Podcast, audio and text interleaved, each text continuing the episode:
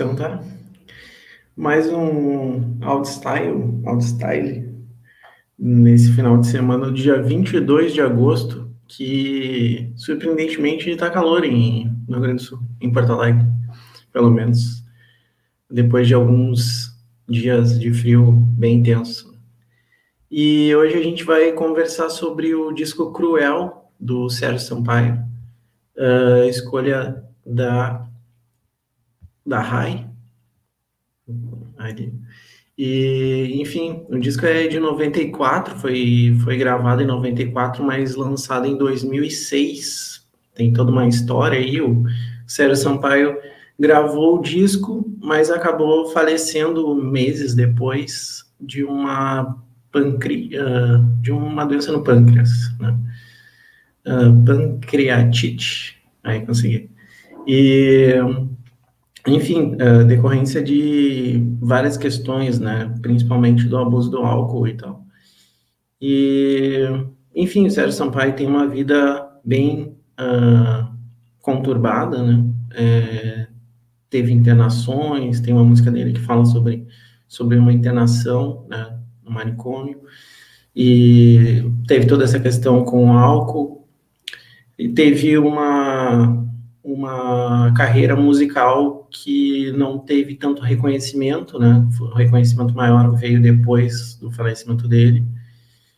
Teve parcerias com o Raul Seixas, acho que é a, principal parceria dele, mas também com o Luiz Melodia, uh, que gravou uma das músicas que está nesse disco, Cruel.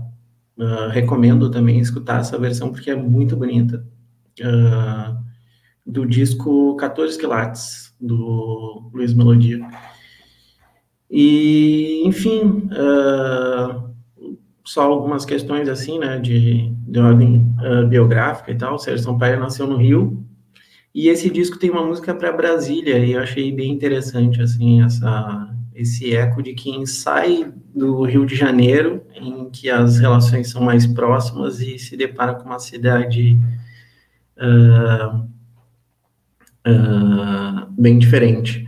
É, eu, uh, é, ele nasceu, não, é, o Gustavo colocou aqui, ele nasceu no Espírito Santo, né, na cidade de Cachoeiro do Itapemirim, mas faleceu no Rio de Janeiro em, em 15 de maio de 94. E, enfim, tem influências literárias, né, principalmente do, do Kafka e do Augusto dos Anjos, então, eu acho que o do Augusto dos Anjos é bem evidente nesse disco, principalmente, essa coisa do, dessa dimensão do inconsciente, enfim, várias coisas que a gente, os pesadelos, umas imagens assim meio uh, tenebrosas e tal, sei lá. É, enfim, por aí. E, e é isso, agora eu vou passar a palavra para a Rai, que foi quem escolheu, já agradecendo. É, a escolha do disco e tal. E essa parceria na nossa conversa que começa, já começou, e vai continuar aí por mais ou menos umas duas horas. E aí, pessoal, tudo bem? Então, a minha escolha afetiva inicialmente para esse disco foi por ter sido arrebatada, primeiro por primeiro por Bloco na Rua, obviamente, né? Conhecer o Sampaio através de Bloco na Rua, mas por esse disco, especialmente por Magia Pura, né, que foi que me arrebatou de início, e depois uh, me levou a Cruel, na voz do Melodia, obviamente, que forma aí com Sampaio e Jades Macalé a tríade dos malditos, os poetas malditos. Então, eu queria iniciar falando um pouco sobre uh, por como escutar, como, escutar, como olhar para esse, disco, esse né? Disco, como é que para mim, é, eu, eu comecei olhando para esse disco como um disco de amor, um disco de afeto, de desamor, de desilusões, de amores que duram o tempo de Tancredo. Mas, uh, pesquisando mais, ouvindo, e hoje, inclusive, lendo com a Beta, por exemplo, algumas matérias, uh, a gente tem que entender a, a trajetória do, do artista e da, da obra dele desde que nasceu, né, numa sarjeta, pedindo esmola, e que foi para o Rio de Janeiro fazer música, tocar em bar, e alcançou uma fama através de uma música que se chama Eu Quero Botar Meu Bloco na Rua, através de uma can cantada num dos festivais durante a ditadura militar, durante o, o ano o AI-5, e que, apesar de não ter ganho o festival, vendeu muito, né? Vendeu muito e as empresas musicais, a indústria musical foi atrás, foi atrás, e aí, a partir daí, ele produziu aquele primeiro disco, que é o meu bloco, na, quero botar meu bloco na rua, junto, em parceria com o Raul, porque foi o Raul que era o dono da produtora, né? Então, aqui. Então, uh, nessa época, foi um sucesso a música, vendeu, mas o disco não, não fez esse sucesso de vendas. E aí as produtoras atrás, querendo querendo querendo mais desses dessas músicas que colam no ouvido, apesar de ser uma música política não parecer, né? Não parecer que é isso de sair pra rua e tomar tomar as ruas, né? O povo tomar as ruas. O, ele se negou a isso, junto com o Luiz Melodia e Jardim Macalé, por isso formam os Malditos, porque ele se negou a, a ser o lado A e, e sempre tentou ser diferente e fazer o, que, fazer o que acredita e pagou um preço muito alto, né, que foi a miséria, enfim, a, as consequências do alcoolismo e de toda essa, essa poesia arrebatadora. Aí logo, aí depois de vários outros discos, ele em 94, lá por 90 e poucos, ele começa a ser reerguido pelo Xangai, eles eram muito amigos. E aí o Xangai diz pra ele, meu, para com isso, vamos lá, vamos, vamos produzir, tu, tu é bom e tal. E ele começa a regravar de novo. E aí começa a ficar um pouco melhor. Ele tinha, ele era jovem, tinha 47 anos quando faleceu. Então ele tinha um filho também. Então ele começa a se reanimar e aí ele grava essas músicas, tem uma demo, na verdade, não é nem o disco pronto. E aí morre. E aí lá por 2006 é que o Zé Cabaleiro recupera esse disco e aí lança aí pela, acho que é a, a Saravá, editora, enfim, editora, é, produtora. E aí vem para o mundo e aí não é só mais um disco de amor, né? A partir dessa trajetória que eu, que eu li sobre ele, sobre as músicas, sobre o bloco na rua, de começar numa ditadura, começar na repressão e terminar com o Cruel, né? Que é um Brasil já na abertura ali, pós-abertura. Um Brasil já neoliberal ali, tomado pelas consequências do neoliberalismo. A gente vê um disco um pouco desanimado, assim, né? Desanimado com o futuro e com o presente daquele país que hoje também nos abraça, nos expulsa. Então eu queria jogar para vocês agora, queria saber o que vocês sentiram e pensaram sobre, sobre as músicas, sobre, sobre a letra, sobre a melodia também, que é muito arrebatadora. Beijo, galera.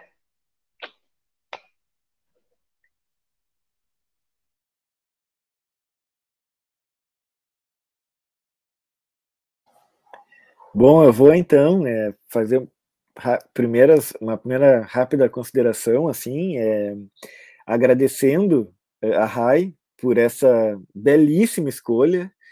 É, eu conhecia muito pouco, assim, do Sérgio Sampaio. É, o, essa música, Colocar Meu Bloco na Rua, né, é, me, me, tocou várias vezes, mas o, o como um, um, artista, assim, poeta, escritor maldito, eu, não, eu realmente não conhecia toda essa história dele. E foi muito importante para mim ter escutado todo esse disco. Eu, eu, eu percebo que tem é, algumas. É, de, é, uma miscelânea de referências ali na, na, na construção do, do da, né, desse álbum. Ele tem, tem uma música que é quase um reggae, tem outra que é um sambinha, né? Umas duas que são sambinha, tem uma, né? é, tem algumas, é, assim, é, lembram músicos excelentes da, da, da, escola brasileira de música. É, então, e, e, isso que a Rai falou agora, né, que ele tem um, ele tinha um filho, ele teve um filho. Um amigo meu, o, o, o Jefferson, mais conhecido como Ferson, é, ele, ele toca na, na, na, banda Roda Viva. Quando o meu filho estava tava para nascer, o João, o Ferson me, me falou dessa música, meu, Escuta essa música aqui, Sérgio Sampaio, que o nome é Meu Filho João. Nossa Senhora, mas é uma música assim, ó, é de arrepiar, é lindíssima, é maravilhosa. E, e, e, e também, então, assim, é cerca de uns, sei lá, pouco mais de, cerca de uns nove meses atrás, meu filho está com quatro meses, cerca de, por aí, é, quando o Ferson me passou essa música, eu já passei a olhar o, o Sérgio Sampaio com outros olhos e, e depois, agora chegando aqui para escutar esse disco também, é, de forma que eu quero falar primeiramente, minha, minha, primeira rodada aqui de sentimento mesmo, né, da, do, prazer de ter escutado esse disco ter entendido melhor eh, da música dele, do som que ele faz e tudo. E também agradecer o Baiô, que fez um encarte muito legal, assim, recolheu imagens muito massa. E o encarte está lá no nosso, no nosso blog também, né? Então, é, o pessoal pode conferir lá. O encarte que a gente chama é, é o que a gente faz assim de, de, de pegar as letras e para o pessoal poder acompanhar o que a gente vai falando, né, a música e letra e tudo mais. Né? Então, eu também vou, vou passar a bola agora, no primeiro momento, e, e volto em seguida aí. Obrigado, Rai. Obrigado, Baiô.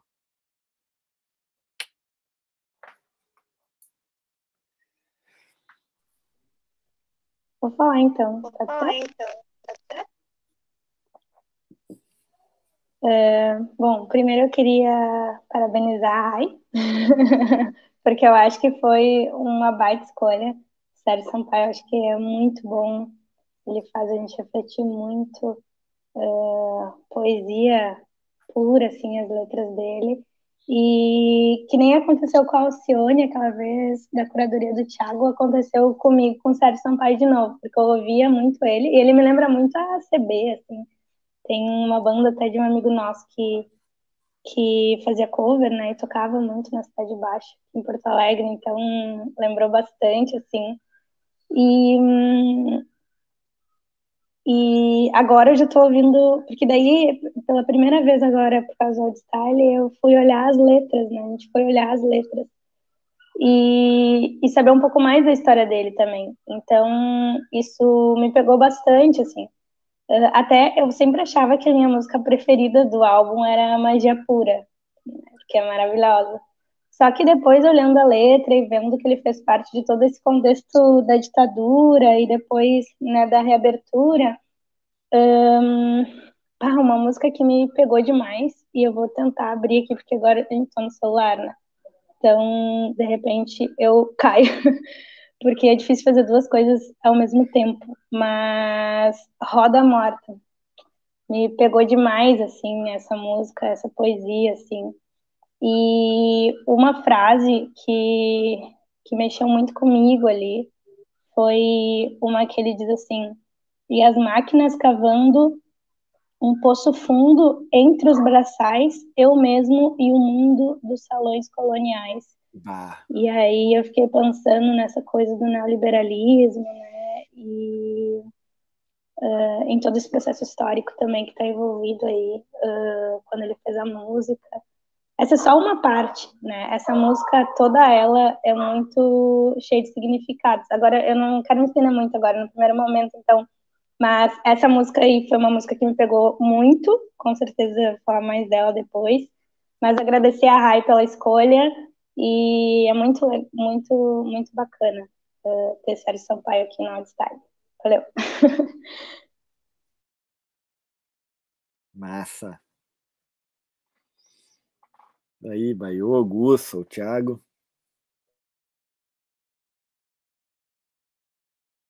Boa noite, galera.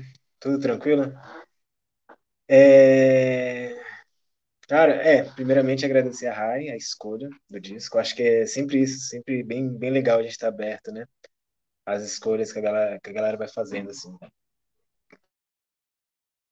Porque, por exemplo, eu tava escutando vários outros discos inclusive pensando aqui no Oldstyle, né, qual, qual música, qual disco eu poderia trazer aqui para compartilhar com vocês, para a gente ouvir junto. E sempre vai para algum lado, né? Alguma coisa que a gente está passando na vida, alguma ideia que a gente está refletindo e que gostaria de refletir coletivamente. Mas só quando a gente abre tipo, mão desse controle, né, de decidir o que eu vou refletir e né, aceita o convite da reflexão de outra pessoa, é sempre maravilhoso, né? É sempre bom, assim. É, eu não estava pensando nas, nas tema, nos temas que passam, né, pela música, do, pelo disco Cruel. Eu não estava pensando neles agora, assim. Não eram objetos principais, assim, das minhas reflexões. Mas aí a Rai convida para vir pensar sobre tudo isso. E o legal é aceitar esse convite e descobrir que tem coisas. Aí, nesse caso, ouvir o disco, coisas a serem redescobertas, né? Porque eu já conhecia o disco, inclusive foi isso, foi a Rai e a Beta que me apresentaram o disco anteriormente. Eu já conhecia, já ouvia, mas sempre quando a gente ouve, de novo, é uma nova audição, né? Sempre traz ideias novas, experiências novas, assim. Então, assim, agradecer pela experiência, assim, ao longo desse mês, inclusive, porque a partir do momento que a Rai escolheu o disco, eu já comecei a ouvir. e venho ouvindo constantemente, assim. E cada audição é uma audição especial, né? Aí falar um pouco do primeiro contato que eu tive, assim, primeiro contato consciente que eu tive com a arte, com a poesia do Sérgio Sampaio, foi pela Beta, que a gente estava se conhecendo, tava, estávamos trocando alguma, algumas músicas, assim, né? E eu sempre falava para ela de Brasília, né? Que eu, que eu morei pelo menos 10 anos em Brasília, fiz a faculdade lá, e sei lá, uma, uma das melhores fases da minha vida aconteceu em Brasília, assim. Aí ela pegou e mandou essa música. E essa música capta assim muito bem a experiência que é morar em Brasília, assim, sabe? É uma cidade planejada, uma cidade plana, né, que está no Planalto Central. A princípio deveria tudo ser muito bem organizado, mas tem muita magia em toda essa organização, né? E só que não é uma magia que está, digamos, como no Rio de Janeiro ou como na Bahia, que né, você chega, o primeiro contato é mágico, é interessante, é envolvente, é alegre, é uma coisa assim, como, como posso dizer, planejada, né? Uma coisa que que você tem que querer. É uma magia que você tem que querer descobrir, né? Que você tem que estar aberto à possibilidade dela. E ele consegue. Nessa música Brasília, ele consegue falar sobre isso, né? Que é uma cidade estranha, cidade que nem parece. Como é? é? Como ele fala, cidade que nem parece. É... Cidade que um dia eu falei que era fria, sem alma, nem era Brasil que não se tomava café numa esquina, um papo que nunca viu. Eu acho muito louco isso, falar que Brasília não é, não é Brasil, sendo que é formada eminentemente pelos brasileiros, né? Tipo, os brasileiros do, do, do de vários lugares do Brasil foram para lá para construir aquela cidade. Você encontra gente de, do Rio de Janeiro, Brasília, de Salvador, da Bahia, gente de vários lugares do Brasil se encontram lá para construir a cidade, para fazer a cidade. E num primeiro momento não parece ser Brasil, né? Parece ser outra coisa. Porque a gente no Brasil não tem muito essa experiência de cidades planejadas, né? Tem uma ou outra, mas não é algo comum. Não é uma experiência comum brasileira, né? Aí depois depois, né, que eu fui ouvir o disco Cruel, fui mergulhar na experiência do, do, do Sérgio Sampaio, eu fui descobrir que eu já conhecia ele anteriormente, né? Pelo Luiz Melodia. Eu fui, o Luiz Melodia gravou, né, também essa música Cruel. Eu já tinha ouvido anteriormente, assim, já, já era apaixonado por essa poesia, sem saber, né? Já era apaixonado pela poesia do Sérgio Sampaio. Não conheço pelo esse disco que o Thiago falou, né? Cruel. É, ele falou de um disco do, do Luiz Melodia, que ele gravou Cruel originalmente, mas eu não conheço por esse. Conheço por um disco um pouco mais atual, que é um disco ao vivo. Inclusive que ele gravou com um coral de crianças do Morro, se eu não me engano, o Morro do Rio de Janeiro. Se eu não me engano, o Morro de São Carlos, que é o morro original dele, né? Que o Luiz Melodia nasceu. Então é isso, galera. É, esses foram os meus primeiros contatos, assim, com o Sérgio Sampaio. E mas eu passo a bola agora e vamos ver o que, que a galera tem a dizer aí sobre tudo isso.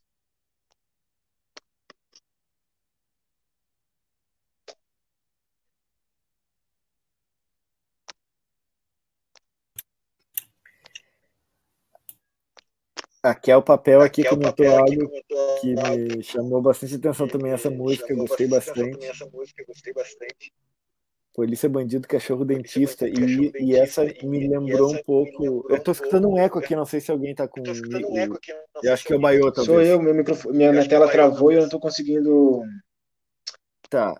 Daí, show, agora deu, show.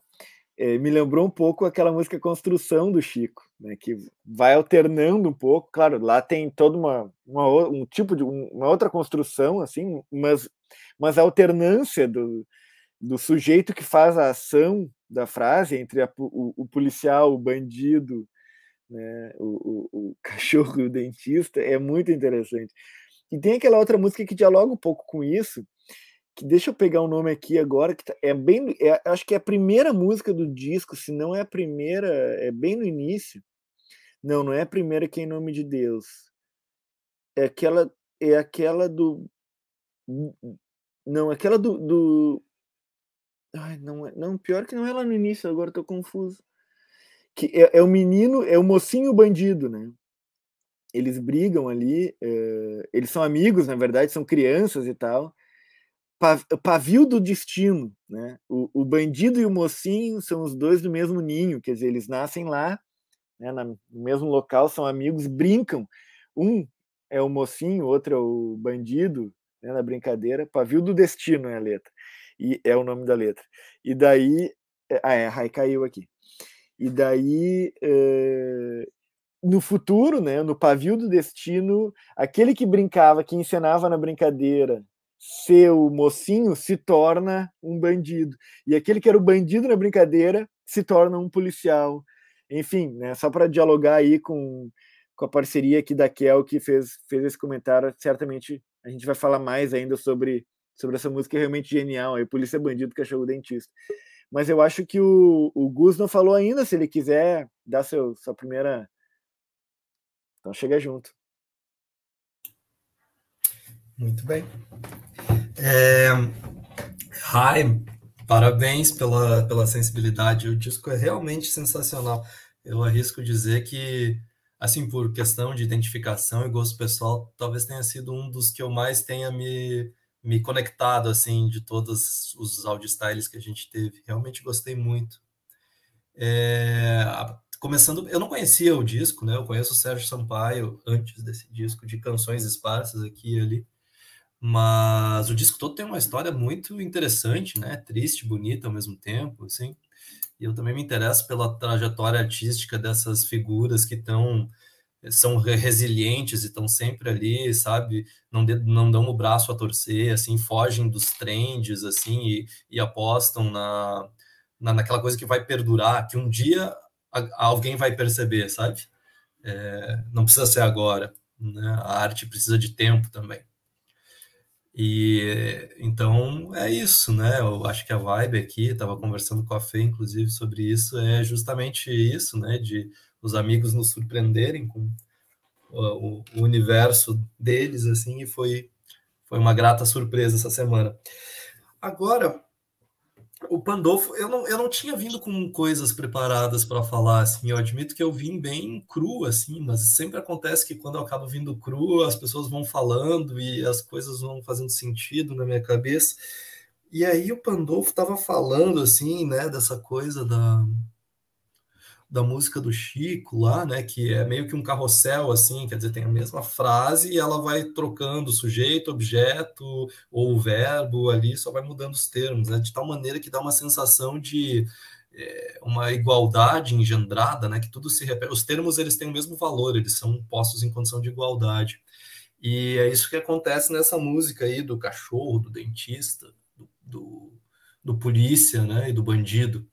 E quer dizer, é tudo, é tudo a mesma coisa, né? Eles fazem a mesma coisa, as funções são a, a mesma.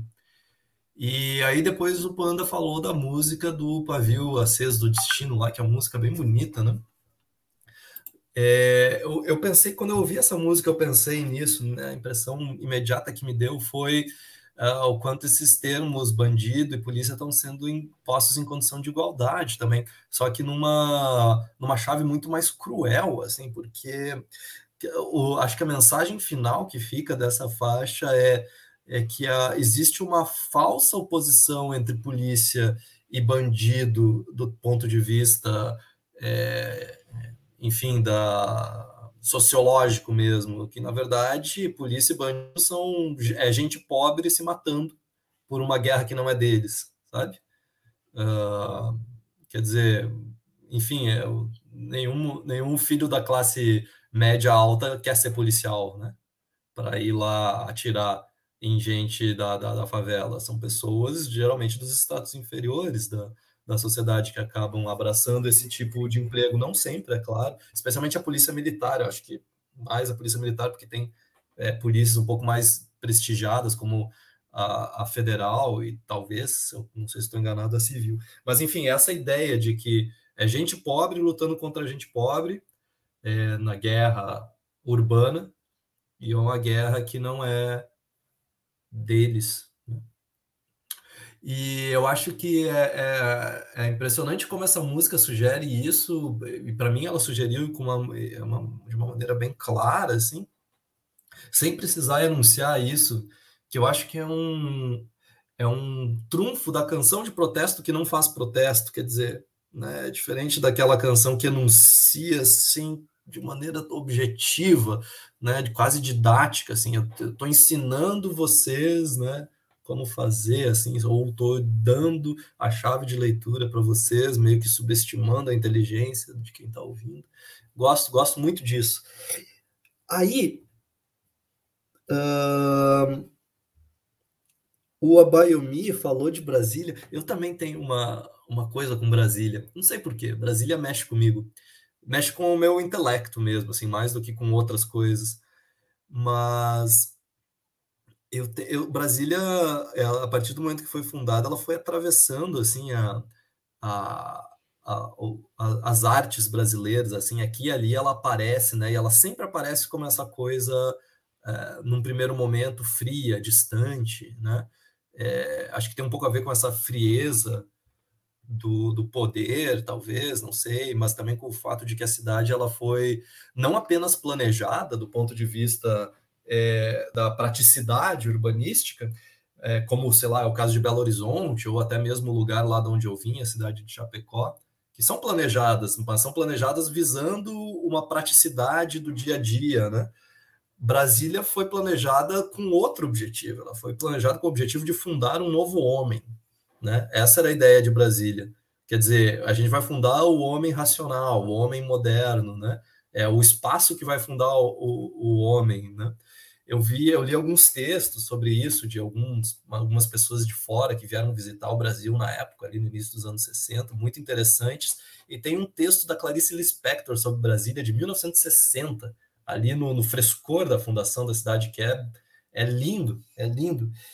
E aí, de repente, essa música do Sérgio Sampaio, que acho que foi a primeira vez que eu vi algo assim tão carinhoso sobre Brasília e que de fato acho que dá uma dimensão essa, né, de, de a Brasília ela foi de alguma maneira se tornando é, não sei se Brasil, né? Também não pensar só o Brasil como essa coisa quente, afetiva, mas ela foi se tornando uma cidade mais afetiva.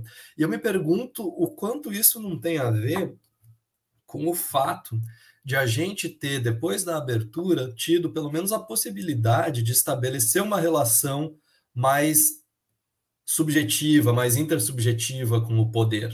Porque Brasília é o espaço do poder, né?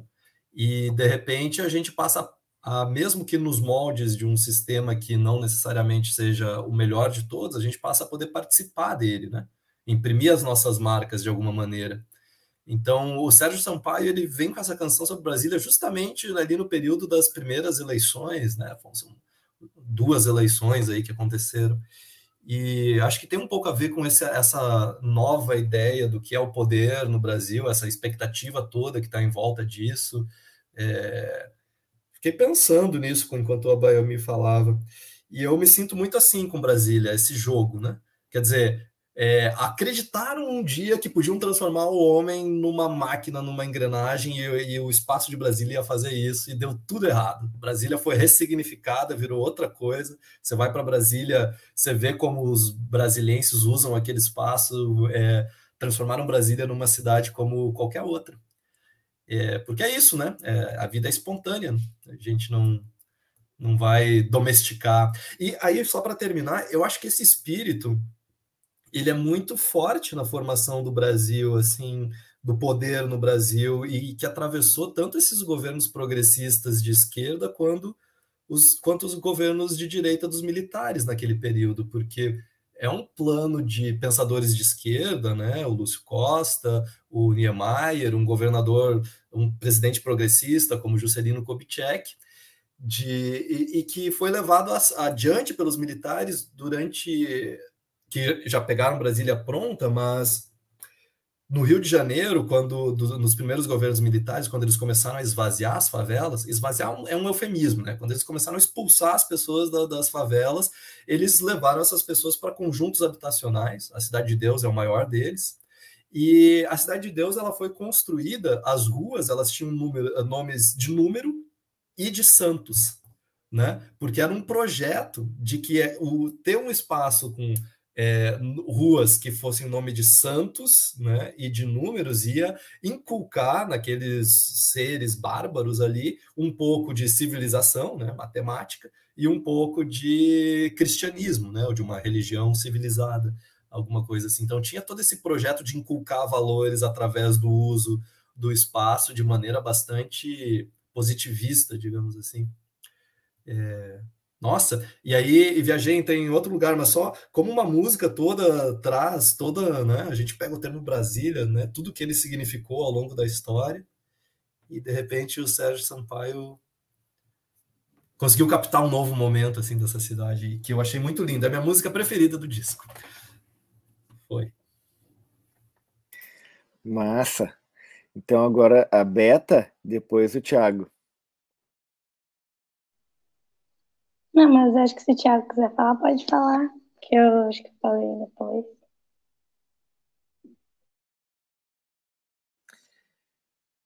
Vai, Betinha. Pode ir, depois pode. vai, Thiago. Ah, tá.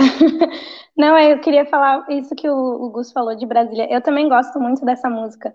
Uh, não é a minha preferida, mas eu gosto muito dela também. Mas uma coisa que me chama a atenção é que ela é o quase, né?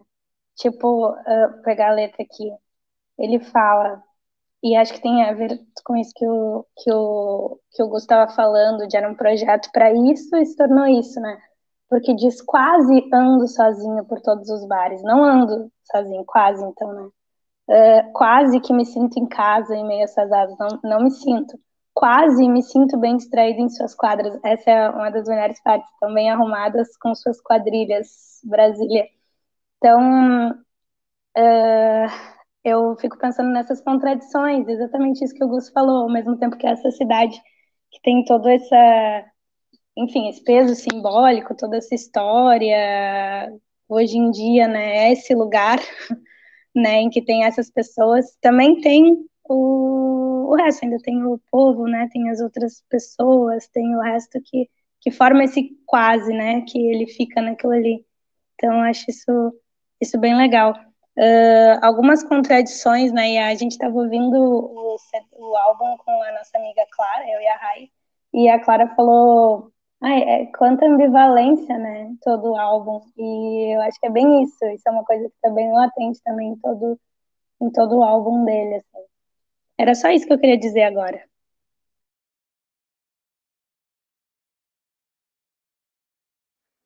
Ótimo. Chagueira. Uh, várias coisas. É, uma coisa que me chamou bastante atenção no comentário da Rai ali foi sobre a melancolia do, do Sérgio Sampaio em 94. E, e eu acho bem interessante porque não é esse o espírito nacional nesse momento, né? Tipo, na virada ali do plano real e tal, a gente tem o axé, daqui a pouco vai ter os mamonos assassinos e tal. Tem toda uma euforia uh, uma euforia, uma coisa de sair, né? Sair assim para rua, sei lá, uh, literalmente botar o bloco na rua com garrafa, com, com a corda e, enfim, né? todo o arsenal do El Chan. E, e, também com o lance depois do Mamonas Assassinos, que virou um sucesso estrondoso e até o fim trágico. E, e, é muito interessante ter esse disco nesse momento, né? Esse momento de é, é, festa, sei lá, ter esse, essa visão uh, desiludida disso tudo. E, e, é bem interessante, eu fiquei pensando um pouco sobre isso. Uh, ah, e, e, o comentário da Beta sobre as contradições, para mim, eu acho que é o que eu fiquei mais no disco, assim. É, eu acho que como os tropicalistas e como, como os poetas marginais, como, como a galera que fez cinema marginal também, uh, o Sérgio Sampaio ele consegue lidar muito bem com a contradição e não fazer uh, da visão crítica dele algo panfletário, né? algo que, que seja é, didático, assim, ou, ou, que, que entregue né, a crítica de forma aberta e, e a, a, serviço de induzir o, o ouvinte e tal. É uma coisa super aberta e ele vive bem assim com a contradição, né? Na, na música uh, da Roda Morta, ele diz: o triste em tudo isso é que eu sei disso, eu vivo disso e além disso eu quero sempre mais e mais. O triste em tudo isso é que eu sei disso, vivo disso, além disso, eu quero sempre mais, mais e mais. Então, é, isso é um gesto bastante tropicalista, porque o Caetano, o Gil e toda a galera que participou né, do movimento tinha essa visão, sabia do que estava acontecendo, né, sabia da ditadura, sabia das contradições nacionais, e, e ao mesmo tempo fazia dessas contradições elemento de estrutura musical sem que essa música induzisse induzisse uma leitura prévia, né? um, um entendimento e tal. Meio que apresenta as coisas e, e aí é, e, é, e o Gustavo até comenta aqui no chat, né, que é um, uma, um espelhamento, né, roda viva e roda morta, então. Uh, e Roda Viva a gente sabe, a gente sabe, sabe bem mais que é, que é uma música muito mais politizada e, e, e em que o personagem ali ele está num desconforto completo, né, com aquilo tudo que está atropelando a vida dele.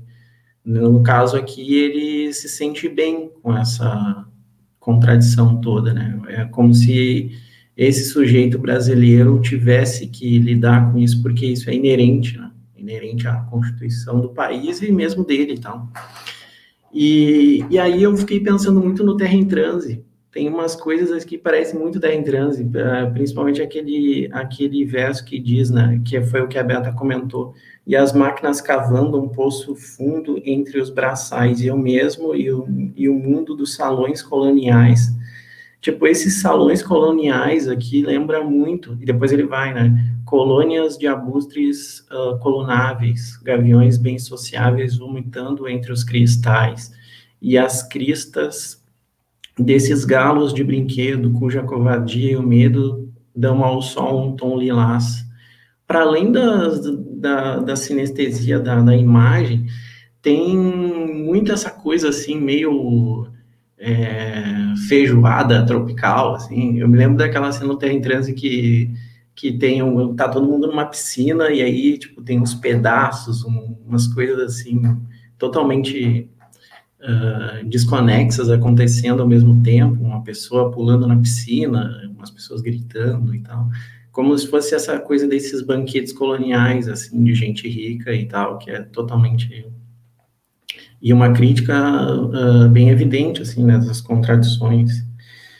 Uh, isso que o Gustavo falou do, do homem ideal, né, do homem ideal de Brasília, me fez, me, me fez lembrar do, uh, de, do projeto todo, né, que, que vinha uh, do Le Corbusier, né, que é a ideia do homem ideal mesmo. Tanto que aquela, aquele bonequinho que tem na estátua, que é o, o Juscelino Kubitschek, que é o com a mão assim, né, uma mãozinha, assim, se a gente bota Le Corbusier e o Homem Ideal na internet, aparece justamente o bonequinho que deu origem né, à imagem que depois foi, foi estampada com, com o Juscelino.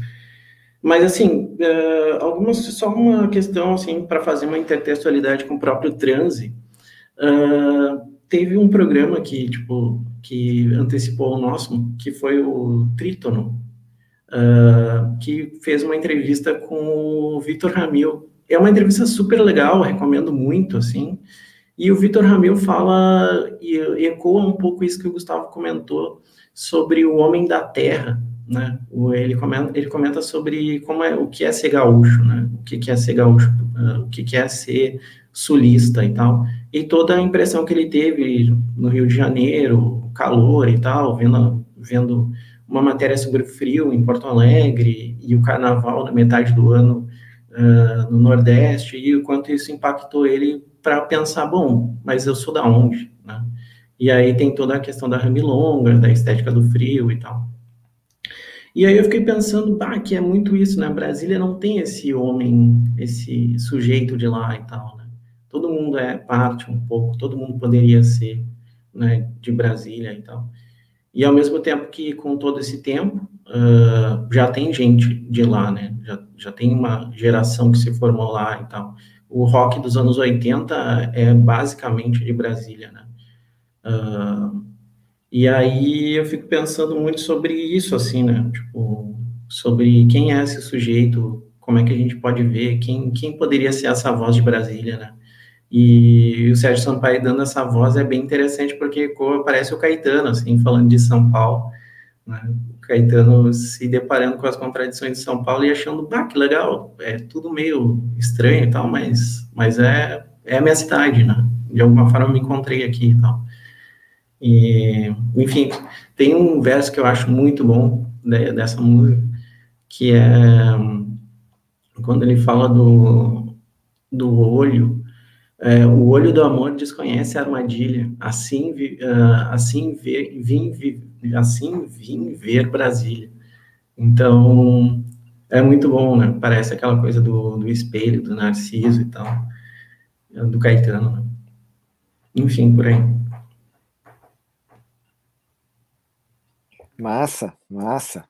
É, gostei muito, Thiago, que tu lembrou do Trítono aí, excelente programa que o Trânsito está lançando, né? Cabeçado pelo Moisés e outros, outros parceiros aí.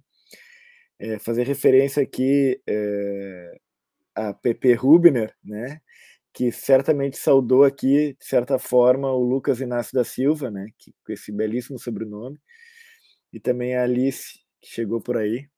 Bom, é, eu, eu vou começar por aí. Assim, o Thiago fez várias associações bacanas é, com, com, tudo que está sendo dito, e, e o Old Style ele tem isso, né? O, a sua, o seu objetivo de vida do Old Style é a associação livre, é a gente escutar o disco e conversar livremente assim sobre isso.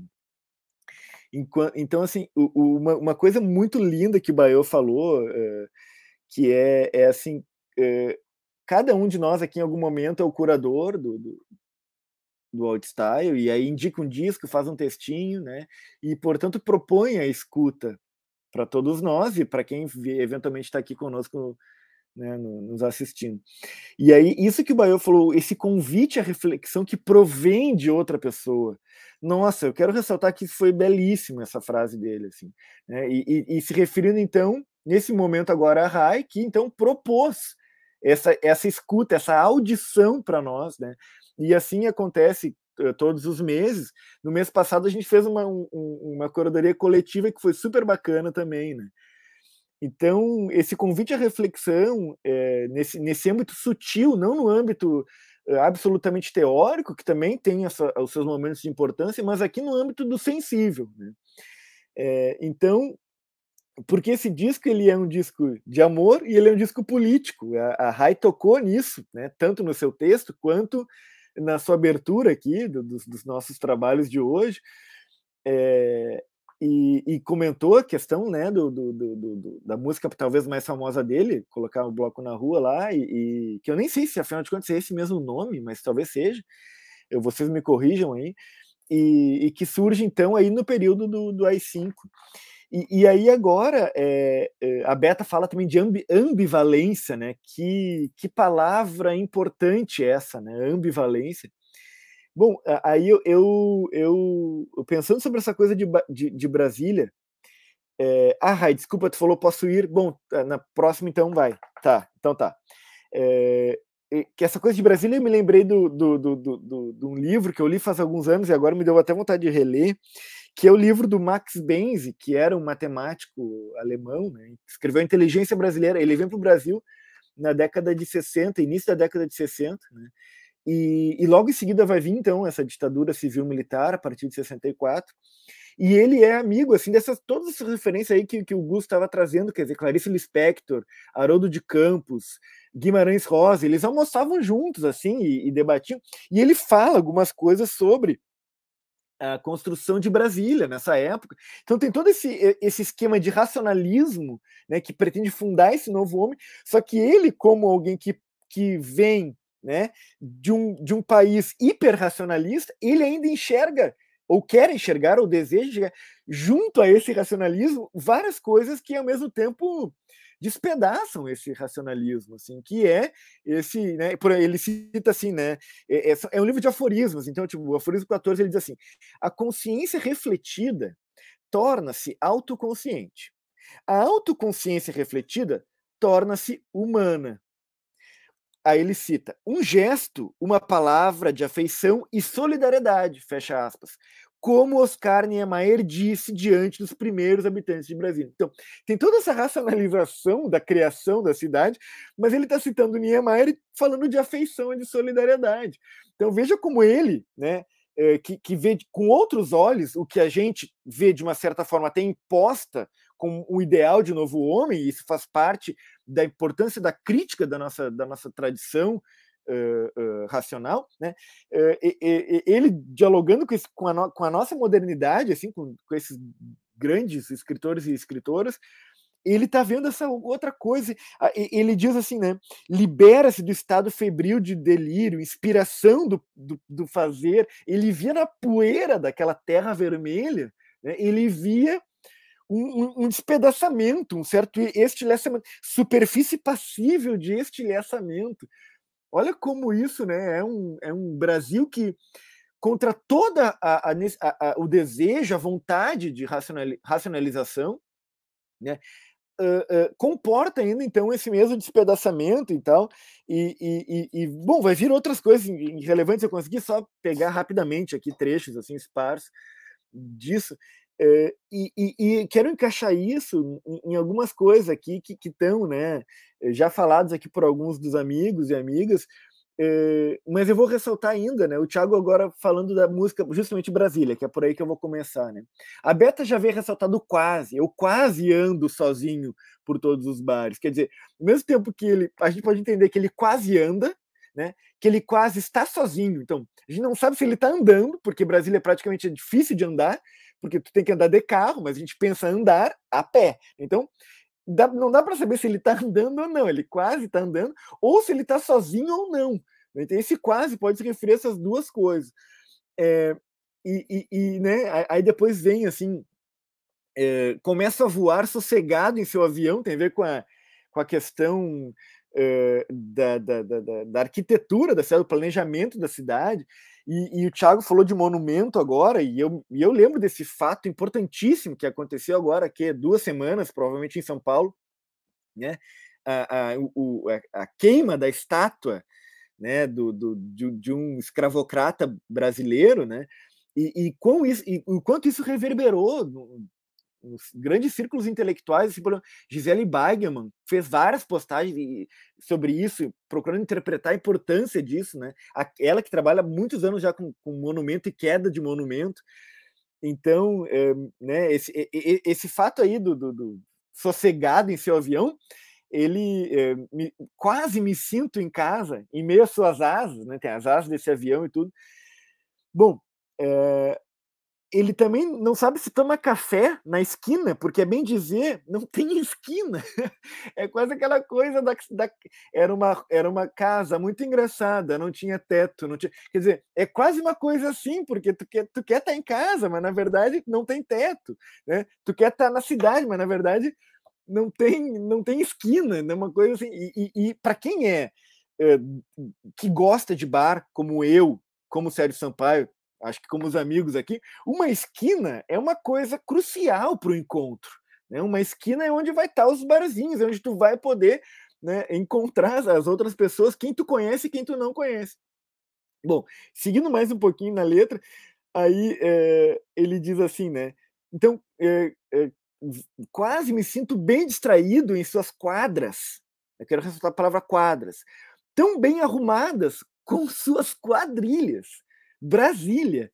Então tem essa, essa ironia com essas quadrilhas que sai governo, entra governo, né, em diferentes momentos históricos, com, com governos mais progressistas e governos mais ditatoriais, né, nós vemos que em alguns setores dessa organização política, é aquelas quadras que montam aquela cidade que talvez não tenha essas esquinas passíveis de caminhar e de encontrar pessoas, né? não obstante ter essas quadrilhas. E aí tem essa uma, uma outra uma outra, uma outra música que, que agora que, que, eu quero voltar aqui ver se eu acho. É, deixa eu ver aqui é, que, que, também dialoga com isso. É, deixa eu ver, eu até tinha destacado.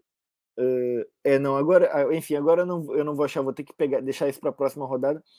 É, mas a gente tem então essa, né, essa, essa crítica, essa ironia aí com, a, com, as, com a quadra e quadrilha e tal, né, que, que, que se torna bastante relevante assim é, para essa compreensão de Brasil também. Isso que, que, que a Rai falou no início, que o Thiago ressaltou, muito, eu achei muito legal, porque a, a questão da melancolia, né? Com toda essa efusão de espírito para alguma coisa que o Benzi retrata, quer dizer, o Benzi daqui a pouco ele, ele, ele não está entendendo que vai vir um golpe um ano depois, dois anos depois dele estar tá aqui, né? Um golpe que esse que dura vinte e tantos anos e na verdade permaneceu na consciência de alguns até hoje e na inconsciência do povo brasileiro também até hoje. Então, até que ele retorna é, é, em falas, né, em, mesmo num período democrático, ou, ou, agora na aparência da democracia, retorna, então, essa, é, o desejo né, por isso. Então, essa melancolia, o como isso é o registro também do brasileiro, e esse registro é produtivo para essa inteligibilidade que não é essa do El Chan, né, essa dos Mamonas, que também, se a gente for ver o Mamonas, o quanto de melancolia não tem, de certa forma. A gente teria que analisar talvez com mais cuidado. Aqui eu estou falando meio solto, né? Mas, mas será que existiria um pouco de melancolia naqueles mamonas ali? Né? A, a, a, de certa forma, até se opondo ao El Chan, que, ou outros grupos de axé daquele momento, é, que é aquela coisa de, de, de, de as, as, fantasias que eles usavam para se apresentar, as músicas escrachavam coisas e, portanto, escondiam outras também, né? Enfim, eu achei importantíssimo esse elemento da melancolia e, e isso também me, me, toca muito a escutar o disco, assim.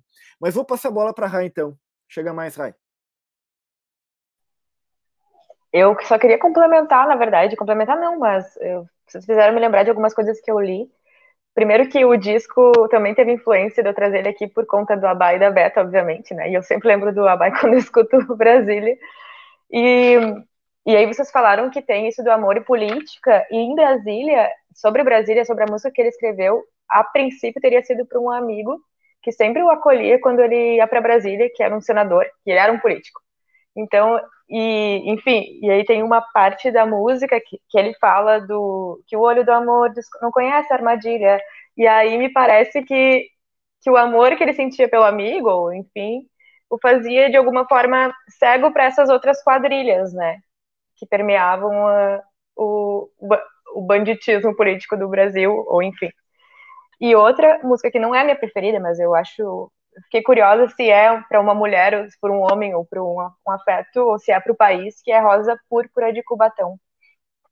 Ele tem uma parte que ele, que ele lê assim: Tão bela menina que não passa da mais fina e nebulosa filha desse miserê.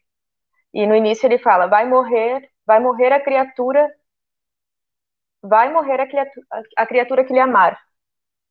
E aí lembra um pouco da. Até a Beta comentou sobre lembrar um pouco do Brasil ame ou deixo, mas o tão bela menina que não passa da mais fina e nebulosa filha desse miserê me parece muito a, a, essa pátria amada que, que é o Brasil, né? E que e aí o disco todo traz o quase, a dúvida e a, um desejo de não de enxergar, um desejo, apesar de enxergar essa realidade dura, de não querer viver aquilo, né? De não querer viver o, o que está ali presente, né? De, de fugir para uma fantasia, para um quase amor, para uma quase mulher, né? Que tem uma música que se chama Quase Mulher. Que tu não sabe se ele está se referindo a alguém que é, né, enfim, alguém que é trans, ou, né? Ou alguém que é uma fã que, que ele não ele não descreve bem o gênero. Todo o tempo não tem essa descrição. As gurias até que chamaram atenção para isso, a Clara e a Beta. E eu queria mandar um beijinho para para pra Raquel e pra Alice que estão aí no comentário. Dali. Vou passar a bola por enquanto. Ah, mais uma coisa. Sobre o, a Roda Viva que vocês trouxeram. A Roda Viva do Chico é a que eu, que eu saiba, ela era para a indústria musical, né? Para essa questão do mainstream, né? Tinha isso um pouco de, dessa de ir contra o que se, o que a, a indústria musical determinava, assim. Talvez seja um contraponto mesmo à Roda Morta. Me fiquei bem curiosa. É... Muito obrigado aí por tudo, tudo que foi dito anteriormente. Está sendo bem interessante ouvir todos vocês. Instigante, né? Tipo, vai acendendo o cérebro assim e a gente só vai viajando. Aí eu queria. Eu não lembro agora quem foi que trouxe, acho que foi o Gustavo que trouxe um pouco o pavio do destino, né? É, não lembro agora quem foi exatamente, mas eu ouvi a música e não, acho que eu não, não, não consegui prestar atenção na história. Por algum motivo, acho que estava no meio do disco, assim, eu fui passando por ele. Aí eu via quando estava fazendo alguma outra coisa, não, não consegui entender a narrativa que ele estava contando. E porque assim, essa narrativa, né, de duas crianças que crescem juntas, brincando de mocinho bandido. E eu, eu, eu cresci ouvindo, no caso, tem uma música do Taí DJ1 que é Malandragem dá um tempo, que ele conta essa história. É exatamente essa, ele fala, você, na brincadeira de criança e bandido, na, na, na, na brincadeira de criança, você nunca queria ser o bandido. Hoje dá perdido em um, vende pedra para outro, se você sai do buraco, te expulsam do morro. E eu cresci ouvindo essa música, assim. E sempre tive isso muito presente. E acabou que esse ano, faz um mês, um mês e meio, descobri que eu, eu, eu faço parte dessa canção. Que eu conheci o Marcelo, que é um, um dos meus melhores amigos, assim, na quinta série, lá em São Paulo. E eu, eu tinha perdido contato com ele, assim, fazia muito tempo que eu não falava com ele e tal. Aí, pelas internets da vida, assim, eu consegui entrar em contato com uma galera de São Paulo e eu descobri que ele tá preso agora, nesse exato momento, assim. E é muito louco, né? Tipo, você perceber que essas músicas que nos formam, informam a nossa vida também, né? A gente tá dentro. A gente vai vivendo eternas canções que um dia alguém vai cantar, né? Sobre. E eu fico, eu fico pensando também o quanto que essas músicas também não, não, não, não informam as nossas decisões, né? Que a gente, eu, pelo menos, cresço ouvindo rap e eu já vi vários amigos meus, primos, ouvindo rap, não entendendo rap, achando que estavam fazendo apologias a determinados tipos de comportamento e cometendo esses comportamentos, né? Aquela coisa da, da profecia que se cumpre, assim. Então, achei interessante, sim. Mas só me veio agora, na, na, na conversa com, com, ouvindo vocês falando, né? Porque eu ouvi a música realmente não, não registrei em nenhum momento essa, essa narrativa, a presença dessa narrativa, né? Aí falando um pouco sobre a roda, roda morta, assim. Engraçado também que quando estava montando, acho que eu estava muito distraído ao ouvir esse disco, tentando ativar a minha, o meu subconsciente, porque eu também não tinha registrado a roda morta e quando eu coloquei no papel é, lá para fazer o PDFzinho e eu olhei de novo roda morta, não, tá errado. Será que eu, eu digitei errado? Aí eu fui olhar no, no disco, não, é roda morta mesmo. Eu imaginei que fosse rosa morta, mas é roda morta. E agora vocês fizeram a conexão com o, a ideia do Chico Buarque, né, da roda viva. Mas assim, ouvindo Roda Morta, em vários momentos me dava a impressão que ele ia cantar o bloco na rua. Não sei se vocês tiveram essa impressão. E eu também não, não eu não entendo tanto assim de música, de, da, da parte teórica, para saber se estava na mesma se eram as mesmas notas, estava no mesmo tom, alguma coisa do tipo. O que eu sei é que em vários momentos ele estava cantando a música Roda Morta, e eu estava imaginando que ele ia começar a cantar bloco na rua. E aí eu fui ouvir o bloco na rua, coloquei na sequência da Roda Morta e, e percebi que assim, quando, quando eu comentei isso com a Roberta, eu tinha falado que são músicas diferentes, né? Porque uma é alegre para cima e a outra é meio melancólica, meio triste. Mas nem tanto, assim. No começo da Bloco na Rua, antes de chegar na parte da explosão, ela é melancólica também. Ela vai vindo melancólica, vai, vai cantando uma narrativa melancólica, chega no Bloco na Rua. Então, apesar de, né? Remetendo também ao Chico Buarque, apesar de você, é, há tristeza, há melancolia, há motivo para a tristeza, há motivo para melancolia, mas apesar disso tudo, eu quero botar meu bloco na rua. E vai lá no alto.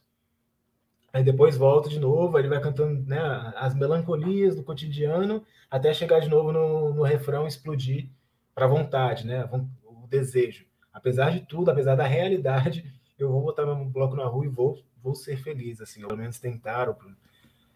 É... E já na Roda Morta não tem tanto isso, né? É uma, é uma coisa assim, meio que daquele que assumiu que é, a realidade é isso aí, é melancolia, mas apesar de tudo, eu reconheço tudo isso e vou viver isso aí, e quero mais disso, quero mais essa melancolia, quero mais essa vida, que aí eu acho que remete um pouco mais ao Gonzaguinha, né, quando viver e não ter a vergonha de ser feliz, que ele vai perguntar para todo mundo, todo mundo vai falar que, não, apesar de tudo, viver é o, é o, é, é o mais importante, assim. Então gostei bastante, Roda Morta. Achei ela essa uma música bem potente. Aí queria fazer outro elogio a Rai, que é essa passagem que ela escreveu, achei muito bonita, muito profunda. A duras penas, suas letras brincam com sobriedade etílica com nossos sentidos. Isso achei assim de uma poética muito grande, sobriedade etílica. Essa essa imagem, acho que é o que a gente busca assim no nosso dia a dia, né? A gente busca essa sobriedade que possa ser ébria, que possa ser feliz, a gente, a gente busca essa razão que esteja recheada de emoção, de desejo, de vontade, para poder lidar com esse cotidiano que é melancólico, né? Para lidar com o cotidiano, a gente precisa da, da racionalidade, precisa da sobriedade, precisa do cotidiano, da repetição. E para lidar com isso, para segurar essa barra que é dura, a gente precisa das nossas doses etílicas, das nossas doses de emoções, das nossas doses de poesia e de loucura, assim. Eu achei essa é, essa imagem poética muito potente, muito importante. E aí, essa, tudo isso que vocês falaram de Brasília, né, fundar um novo homem, é muito louco, né? Porque eu, é, quando a gente pega o mapa racial de Brasília, a gente vê que o cidadão médio lá, digamos, ele é pardo. ele não é nem branco, que acredito eu que fosse o objetivo do, do, do projeto de Novo Homem de Brasília. Também não é negro, né, que, é o, que são as pessoas escravizadas que vieram para o Brasil para construir a nação. Ele é esse pardo, que é o indesejado.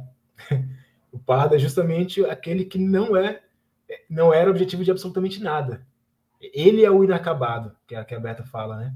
O pardo, a figura da, da, da, do homem, da mulher parda, é a figura do inacabado. É aquele que não é nem negro, que é o objeto total, mas também não é o branco que é o objetivo, é aquele que ficou no meio do caminho da promessa. Se você conseguir embranquecer sua família, você terá a chance de adentrar a civilização. Isso não acontece porque não acontece o branqueamento da nação, né? A, a nação vai se empardecendo. E Brasília é isso. Se, se você vai em, nas cidades satélites, né, que eu falei de Ceilândia, ele fala de algumas aí, Paranoá também é uma cidade satélite. Se você vai em no Guará, a galera é parda. A galera é parda e deveria ter uma tradição, mas não, não cultiva essa tradição, que poderia se informar no Nordeste, que poderia se informar na Bahia, que poderia se informar na cultura negra, mas estão perdidos assim. Estão ali sem, sem ter sua identidade valorizada, sem ter a sua identidade construída, são o quê? São brasileiros, são aqueles que não desistem nunca, aqueles que são eternamente os país, o país do futuro, os cidadãos do futuro, que esse futuro nunca chega, né? É, então, ali, essa, essa figura parda, esse novo homem não, não, não chegou, né? Assim como o futuro não chega, o novo homem não chega, o embranquecimento da nação também não acontece, e a gente não lida com isso, né? A gente não assume que, que somos uma nação parda, uma nação sem identidade, uma nação que não foi projetada, uma nação que aconteceu, que é real e que precisa ser vivida do jeito que está. Talvez esse pardo simbolize essa melancolia, esse meio do caminho, que não é nem tristeza nem alegria, que não é nem, vontade, nem razão para a festa, mas também nem falta de vontade para a festa. Não sei, fiquei pensando em tudo isso. E ah, acredito que é isso, sim. E, e só para finalizar, eu gostei também muito do que foi dito sobre o disco não ser panfletário, né?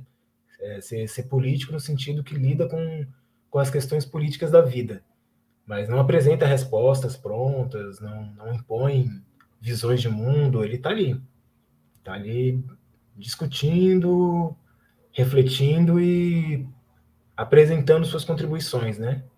Mas não, não, não se propõe a, a ter as respostas, a, não se propõe a fechar as discussões, está ali só para apresentar a visão de mundo do, do, do, poeta, do autor. Isso eu achei bem interessante também. Basicamente isso que eu estava pensando aqui agora. Excelente, Baio. Vamos passar para o Gus, então. Eu ia dizer a Bai, e aí acabei falando Baiô, misturei aqui as duas, mas saiu quase um Abaiô. A Baiô minha, afinal de contas, nosso querido Mandelinha. É, é o que eu ia dizer, dá para ter Mandelinha também. É, é. Então, maravilha, Mandelinha, mandaste muito bem. Gus, vem com tudo. Eu disse que o meu comentário ia ser breve, mas conforme eu fui elaborando ele, já vi que de novo não vai dar. É... Espera aí, deixa eu só achar o fio aqui. É... Tá, eu vou anotar um negócio aqui para não esquecer depois.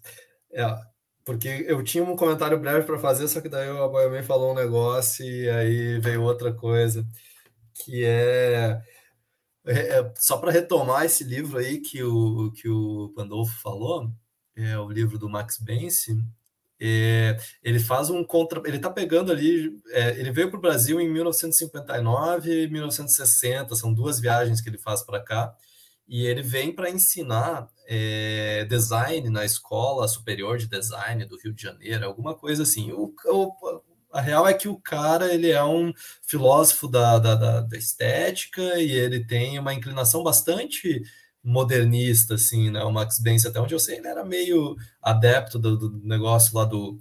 Uh, é, a, a, forma, né, ela tem que se submeter à função, né? Então, toda forma tem uma função, não existe forma é, aleatória. Só um pouquinho.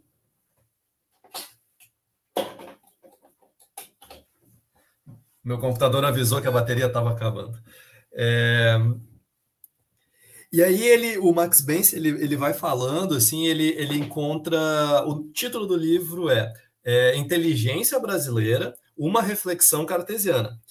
E aí ele vai dizer assim que a inteligência brasileira ela é dividida em duas, até onde ele pôde perceber pelos lugares que ele visitou, ela é dividida em duas vertentes. Uma é a vertente tropical e a outra é a vertente cartesiana.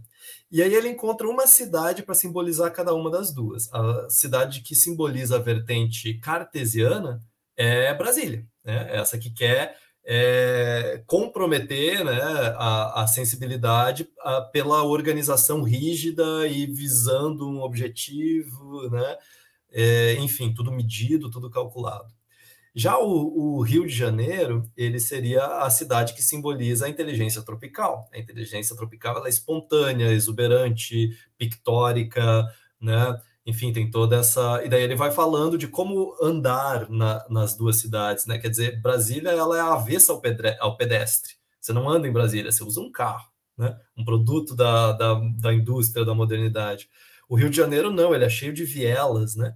Ele te convida a se perder. Na verdade, é, é, andar no Rio de Janeiro é correr o risco de se perder, porque você se desorienta, perde a noção de sentido e tal. E ele tenta fazer um espelhamento entre essas duas cidades e a forma como a inteligência brasileira foi se desenvolvendo. Então, os concretistas seriam da vertente cartesiana, né? mas daí tem uma outra galera que são mais da vertente tropical, dessa coisa errante, espontânea. E eu acho que Brasília é justamente um sintoma de um momento de, do Brasil em que isso é, a tradição dos nossos militares, né, que foram basicamente os fundadores da República, é uma tradição positivista, né, que quer dizer o, o Brasil é um erro civilizatório, né, é, o Brasil é um país bárbaro nesse ponto de vista, né, e tem a, a racionalidade europeia tem que corrigir isso, né? E aí, essa é a ideia do positivismo, é o fardo do homem branco, né? O homem branco tem o fardo de civilizar o mundo inteiro, racionalizar o mundo inteiro. Por isso que eu falei lá da cidade de Deus, né? As ruas com nome de santo e com números, né? Só que o grande fato é que ninguém na cidade de Deus ninguém chama as ruas pelos nomes que elas têm de fato no plano, né? Uh, urbanístico da cidade. As, as pessoas deram os nomes para as ruas que fossem os nomes que se adequassem ao, ao cotidiano delas. Então, acho que tem um, um, um, sintoma assim do Brasil querer sempre negar aquilo que ele é, sabe? Porque é a vergonha de ser é, uma coisa que não é aquela que é que deveria ser para para ser igual a quem é, é, é, enfim, quem as nações ricas e desenvolvidas. E, e, eu acho que por isso que o Sérgio Sampaio, Sampaio fala que nem parece Brasil, né? Brasília, quer dizer, porque era para não ser Brasil, era para construir outro Brasil. Mas não, né? De repente ele descobre que não, que o Brasil contagiou aquele lugar. Né? É, eu acho que tem um, um, outro artista brasiliense, esse da, e se eu não me engano, ele é da Ceilândia. Não tenho certeza de qual bairro ele é, mas é, o Adirley Queiroz, ele tenciona a cidade de Brasília muito bem, assim, enfim, se alguém de vocês ou que está assistindo não conhece os filmes dele, tem dois filmes muito bons, é, o, A Cidade é Uma Só e é, Branco Sai, Preto Fica. Bom, isso foi o comentário que surgiu da fala do Abayomi, assim, de pensar isso, né? O Abayomi trouxe a figura do mestiço, né? Do mulato, quer dizer, é, o máximo que conseguia, Brasília conseguiu foi trazer, botar essa tensão ainda mais em evidência, né? É isso que o, que o Caetano chama de o fracasso da América Católica, né? É, quer dizer, isso, né? A gente não é os Estados Unidos, nós não somos um país protestante. Ah, se a gente tem alguma forma de, de civilização possível, né, não é essa do modelo norte-americano, é, do modelo inglês, não condiz com a nossa formação, certo? E Brasília é esse buraco no meio desse caminho para nossa compreensão disso, né? Não vai acontecer. Nós somos outro povo. E não precisa acontecer. A gente tem os nossos caminhos, certo? A gente tem os nossos caminhos, a gente tem as nossas potências. E na busca delas, a gente sempre acaba caindo nos Bolsonaro da vida, né? Sempre aparece o Salvador que, que vai que promete uh, o caminho que os outros países trilharam, né? E como se o nosso próprio caminho fosse sempre inferior, né? É, isso está no discurso dele o tempo todo, né? Mas enfim, é, o, o, o comentário que eu queria fazer era que era breve, era o seguinte, nessa relação entre a, as canções do, do Sérgio Sampaio e o poder, né? Tem uma imagem que só, só agora que me ocorreu que ele fala, acho que o nosso amor foi tão breve, não, nosso amor morreu tão cedo, durou o tempo exato da agonia do Tancredo. Gente, é, isso é muito bom, porque tá, a gente falou várias vezes, né? O Brasil ali nos anos 90, eu acho que é uma alegria pornográfica o Brasil dos anos 90. Assim, pornográfica no sentido não só de pornô, de, né, de corpo exposto à mostra, mas é, é tudo muito selvagem nos anos 90, é tudo muito extremo, né? É tudo muito à mostra, dá para ver que as pessoas estavam se libertando de alguma coisa, sabe? E de repente tem esse cara aí, todo macambúzio, todo esquisito com esse disco, assim, todo meio é, azedo, um pouco, assim, né? É, porque ele, de alguma maneira, ele viu, né, que a, a morte do Tancredo foi um símbolo disso, né? Porra, vinte e poucos anos lutando por esse momento, e daí de repente esse cara que vai unificar tudo e a promessa da reabertura e o maluco morre, Assim, de antes de tomar posse, eu imagino o trauma que deve ter sido isso em termos, porque eu não estava vivo, né? Mas eu imagino uh, como que deve ter sido traumático. Daí tu tem que ficar com o Sarney, cara. Saca? E daí vem a eleição de 89 e é o Collor que ganha. Mano, sabe? É tipo, só piora. Eu espero que a gente não tenha que passar por essa, essa escalada de piora. Se bem que eu acho que a gente veio passando aí, né? Nos últimos anos. Enfim, daí o cara vem com essa, não, a nossa alegria durou, o nosso amor durou o tempo da morte do Tancredo. Acabou, né? Ele não viveu o suficiente para ver que a gente podia ter um novo momento de, de paixões aí, mas infelizmente, né? Mas eu achei que essa imagem fez muito sentido. é isso. Super bom. Eu, eu, eu tinha notado para falar, comentar sobre exatamente essa frase aí, né? Nosso amor durou, né? Esse, ele fala em agonia, deixa eu pegar aqui, né? Nosso amor morreu tão cedo, durou o tempo exato da agonia do Tancredo. E, e é bem aquilo que a Rai colocou, tanto no texto quanto no início, né? Tem uma, uma, uma imbricação aqui, uma relação entre amor e política. Né? O, ó a Fê passando ali atrás. Oi, Fê. O, o nosso amor, né, que ele que ele está comentando ali, é, envolve então várias imagens que ele usa para contar. Essa do Tancredo, como o Gus chamou a bola aqui, ela é sensacional, assim. Toca, toca no trau num, num dos traumas da, da, da, política brasileira, da sociedade brasileira. Ele, ele usou com muita felicidade essa palavra agora, né?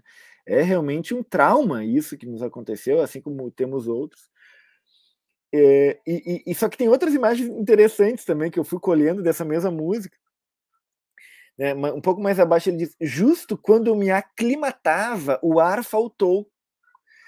Né? E a gente, pessoas morrendo sem ar agora, né? nas nossas portas, né? nas nossas ruas. Há, pouco, quando fez uma semana de frio intenso, pessoas morrendo de frio né? nas ruas. Tem pessoas que estão morrendo de fome é, nas ruas ou em casa né, em, su, em, suas casas. Bom, é, então, justo quando eu me aclimatava, o ar faltou. No instante em que acelerava, o sinal fechou. Então ele está botando imagens assim que estão caminhando, é bem essa imagem assim, né? Estão caminhando por uma por uma via possível, mas justo quando o cara chega em frente à TV, o filme acabou, né? Ele tem a outra imagem que ele traz ali. É, e tem essa do peixe fora d'água, que também me, é bem importante para mim, assim, Bom, o, esse amor que morre tão cedo, tal, peixe que fora d'água me escapou. É, a gente estava agora há pouco falando do, Mamonas, né? Aí tem aquela imagem de uma das músicas dos Mamonas que é, é, é como é que é mesmo? Passa, é melhor um na mão do que dois no sutiã, quer dizer, eles querem fazer aquela brincadeira, né, que é melhor um pássaro na mão do que dois voando, só que eles fazem a junção, a junção tipo Chapolin, tipo Chaves, né, junção de duas imagens numa coisa só, quer dizer, é melhor dois, é melhor um na mão do que dois no sutiã, acontecer que tinham, tinham cortado o seio da mulher, né, na música, é um, é um nível tal de, de, de absurdo que está sendo contado ali, que o marido dela prefere, né, um na mão do que ter dois no sutiã. Então, é, é um, enfim, aqui esse peixe fora d'água, peixe, o, o que está fora d'água, ele, ele já, ele quase que né, pra, ele já está escapado da vida dele, né? Peixe que fora d'água, tá, o peixe está escapado da sua própria vida, fora d'água ele não, não, não resiste, né? mas escapou de quem o capturou ainda. Então, então, de certa forma, tem no reverso da imagem uma certa vantagem, tipo a lá Robin Hood, quer dizer, né? É, o peixe escapou de quem capturou ele. Então tem um escape ali, é, o contrário do contrário, que chega a ser curioso. A nossa sociedade aqui, quando a gente fala de arte, e, mas de, de outros âmbitos também, ela acaba sendo uma sociedade de peixes na água. Aqueles que, que se inserem e aqueles que não se inserem. A gente até diz, ah, isso aí é, é, é esse é um peixe fora d'água, quando a gente quer se referir para aquelas pessoas que não estão bem adaptadas a um tipo tal de sistema de adaptação. Né? E normalmente eh, os artistas eles não são bem adaptados, né? Eh, mas não só os artistas nos dias de hoje, tem, tem uma grande quantidade de professores. Tenho certeza que todos nós aqui conhecemos uma gama dessas pessoas que não estão conseguindo se adaptar numa certa lógica capital, cap, capital né, o capital, né, que exige, exige tais e tais coisas, e, e portanto não tem, não tem emprego, mas isso numa área que é a área do, do âmbito profissional para quem trabalha com educação. Né? Enfim, a gente pode pensar em vários peixes fora d'água dentro dessa nossa sociedade. Né? Então tem, tem uma imagem bem relevante. É, assim, que, quem são as pessoas que Quer dizer, tem muitos que com, com grande mérito ganham prêmios, né? Mas, mas, tem uma lógica de repetição de numa lógica de premiação, né? Quer dizer, é, é quem publica por grandes editoras, principalmente, né? Raríssimo. Felizmente, eh, eu posso citar um amigo aqui que foi, me foi apresentado pelo Augusto, que com a sua própria editora conseguiu eh, eh, ser indicado e receber prêmios importantíssimos, que é o Marcelo Labs. Mas é um caso raríssimo na nossa, na nossa cultura. Quer dizer, é, é, é a gente tem que é, notar que tem um, tem um ciclo de peixes na água aqui e, e muitos peixes fora d'água. E os peixes na água eles têm comunicação direta assim com, a, com, as relações de poder. Por quê? Porque eles, eles, eles usam uma tal linguagem que facilita a sua, a, a, sua entrada na sociedade. Eles, eles não meramente estão preocupados em fazer uma contestação de fato.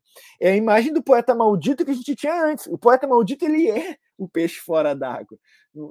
É a imagem do peixe fora d'água que a gente é, tem para poeta maldito. É, é, a gente consegue fazer uma fusão de imagens aí. Né? Então, só essa imagem que eu queria ressaltar agora, que, que é assim bem bem importante assim para minhas reflexões. Antes eu havia pulado aí uma, algo que eu, que eu ia ter dito e tal, mas é só porque falava da, da, da, da tá falando do, do, da, da quadra e tal, quadrilha, né? E aí, justamente é na música Roda Morta, que é E morro quando adentro o gabinete, onde o sócio e o alcaguete não me deixam nunca em paz. Quer dizer, o sócio, né, aquele que é o dos meu, né, o dos meu, e aquele que vai me trair, né? Ambos não me deixam em paz ali, né? No, no gabinete. Talvez o sócio nem seja tão dos meus assim, ele próprio pode se tornar o, o alcaguete, né? Aquele que vai dedurar o X9, enfim. Né? Só para fechar com essa imagem que eu tinha esquecido antes, e, e, e vou passar aí eh, a bola para quem quiser dominar no peito sair jogando. Hum, acho que isso pode ser. Acho que depois o Thiago. Um, não, muito bom e depois de você, depois do Gus, porque eu tinha, depois de várias pessoas, mas uh, o Gus falou do Bolsonaro e o Thiago tinha falado de, de visão desiludida, né? E ouvindo o álbum, me veio muito essa ideia, né? Ba é, tipo, eu também não vivi nessa época, mas fiquei pensando, Sérgio Sampaio, uh, a gente sai da ditadura para isso, tipo, né, que ele vê essas várias várias coisas erradas, né, e não e nessa sociedade aí eu fiquei pensando muito no que eu fiquei pensando muito no Bolsonaro, assim, no que a gente está vivendo agora e o que que a gente vai fazer com isso, assim, vamos sair daí disso para quê, né, tipo, vamos encarar o quê, né, e aí eu ia falar, e aí gostei de depois do Panda, porque ele falou exatamente o, estamos conectados. Que ele falou exatamente o, o trecho que eu ia ler dessa música que me tocou muito, assim, uh, muito mesmo essa Roda Morta. Que é essa parte, né? Eu morro quando adentro o gabinete, né? Me fez pensar também nessa relação trabalho, enfim, né? E mas eu vivo disso, além disso, eu quero sempre mais e mais. E é, eu fiquei pensando nisso. Ah, e daí eu me lembrei de uma música do Daisy Smith, me lembrou muito, essa parte me lembrou muito essa música que ele fala que ele sempre quis ter um emprego, then job. E aí ele acha o emprego e daí ele vê que foi horrível, que é horrível, que ele, as pessoas não estão nem aí para ele, que nada, que ele já está dentro do sistema com isso, né?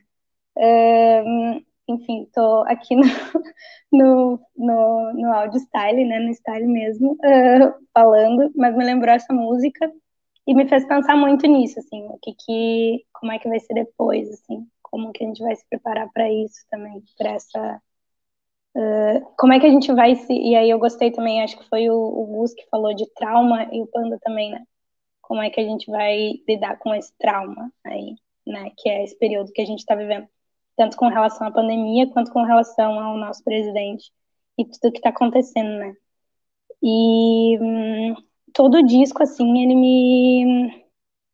Ah, e, e só um outro comentário. O Panda falou do peixe, né? Eu adoro, eu adoro, eu adoro aquela, essa frase dessa música do Sérgio Sampaio e me lembra, eu acho que é Doces Bárbaros, né? Que tem aquela música Peixe Fora d'Água, nada, nada, né?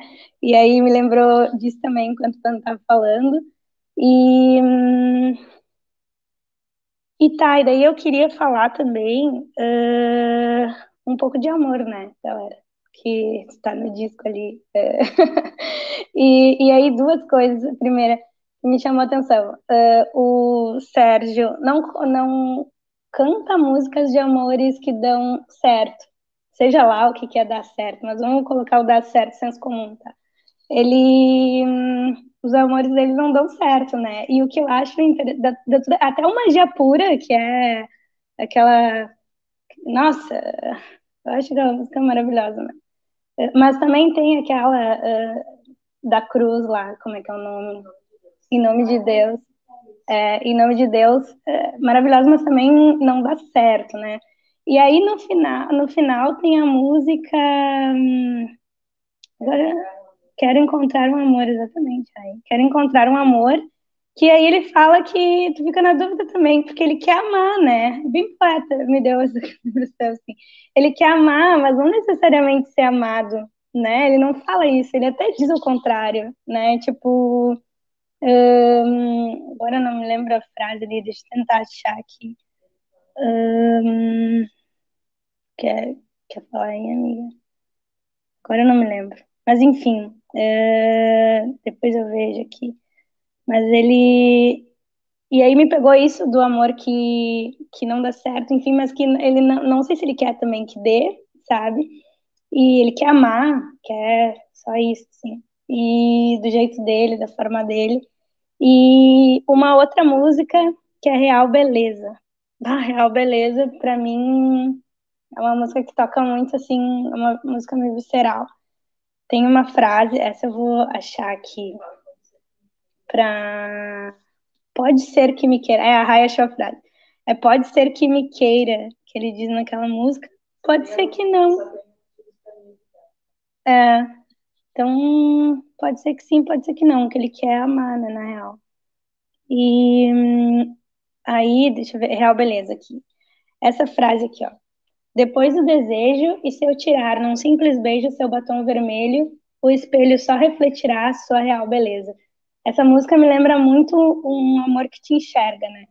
Aquele amor que te, que te enxerga de verdade para além de todas aquelas coisas ali que estão ali mais visíveis, né? E, e eu gosto muito dessa música por isso.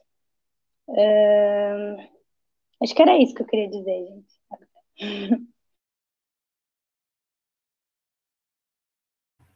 Uh, bah, foi muito legal ter falado depois da Beta, porque a Beta já comentou algumas coisas que ia falar. Uh, mas antes de comentar as coisas que ia falar, uh, eu, o último comentário sobre Brasília, é, essa diferença que o, que o Gustavo colocou, né, do Rio de Janeiro e Brasília, tem um verso para mim que é muito bom. Uma, vou falar uma, uma obviedade, né, o Sérgio Sampaio é um baita letrista, né, tipo, é impressionante, assim, tem muitas sacadas, assim, que são muito boas, e em versos curtos, assim, e tem um que para mim é muito, que simboliza essa diferença entre Brasília e Rio de Janeiro, que ele diz assim, uh, é, cidade que um dia eu falei que era fria, sem alma, nem era Brasil. É, que não se tomava café numa esquina, num papo com quem nunca viu. Tipo, isso é muito Rio, né? Tipo, daqui a pouco tu tá num lugar e daí tu senta lá e, come... e uma pessoa começa a conversar contigo, assim. Tipo, do nada, sei lá, daqui a pouco tu, tu tu tá ali e tem essa comunhão e tu tá daqui a pouco tomando um café, uma cerveja com uma pessoa que tu nunca viu. E, e essa coisa da afetividade e da distância é uma coisa que também marca a diferença entre o Rio Grande do Sul, por exemplo, e, e o Rio de Janeiro mesmo, né? Aqui tem uma distância, assim, é difícil tu, uh, sei lá, se aproximar de uma pessoa e, e, e criar um vínculo ali do nada, assim, né? É, aqui é muito mais distante, eu acho, pelo menos a impressão que eu tenho, do que no Rio de Janeiro, em que as pessoas se colocam mais abertas assim a, a esse contato, né, a esse encontro. Uh, uma coisa que eu que eu que eu fiquei pensando é que as músicas do, do Sérgio Sampaio, daí pensando só a questão mais formal, elas se dão todas em comparação, né? Ela, ele faz várias comparações que são muito geniais, assim, entre eventos, assim, do cotidiano. E isso eu achei muito foda. Porque essa poesia marginal, ela busca muito tratar do cotidiano, né? Tratar muito da, das coisas, assim, mais do dia a dia mesmo. E ele, e aí, e isso que a Beta comentou, que eu ia comentar, é que ele é um super letrista e um super uh, poeta do fim, do fim dos relacionamentos. Tem três músicas que fazem uma trinca ali bem no meio, que todas falam sobre coisas que não deram certo, né? Magia pura, depois Rosa Púrpura de Cubatão e uh, Muito Além do Jardim. uh, que, que são músicas que, que são muito legais porque ele faz várias comparações.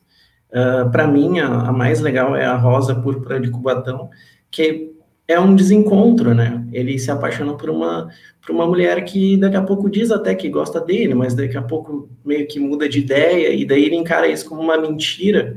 E aí ele faz várias comparações com mentira, né? Como se aquilo, conto do vigário, ilusão de operário, hora extra de trabalho em construção civil. Ah, essa frase é melhor. Hora extra de trabalho em construção civil, é óbvio que eles não vão te pagar, né? Ligação direta para roubar na bicicleta.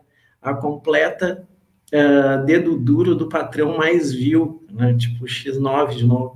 Santa mentirosa, a mentira mais gostosa. Tipo, isso é muito bom. Tipo, por mais que a gente tenha comentado da melancolia, tem um humor assim que é muito legal.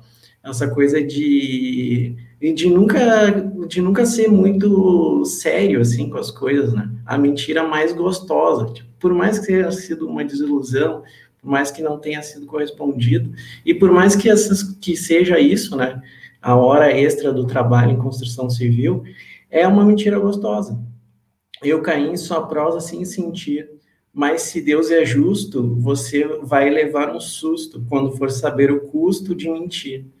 Fruta no caroço, overdose no pescoço, acidente nuclear de Chernobyl, grampo de escuta, dose dó, dose dupla de cicuta, você quer uh, de mim somente amor servil.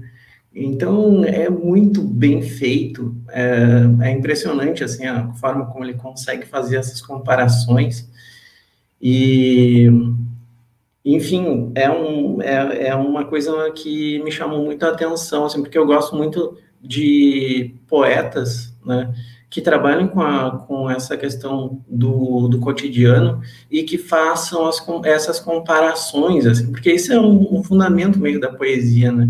Fazer as comparações e encontrar ali que, o que, que cada coisa pode ser uh, de outra forma, como eu posso dizer de um sentimento de outra forma, né?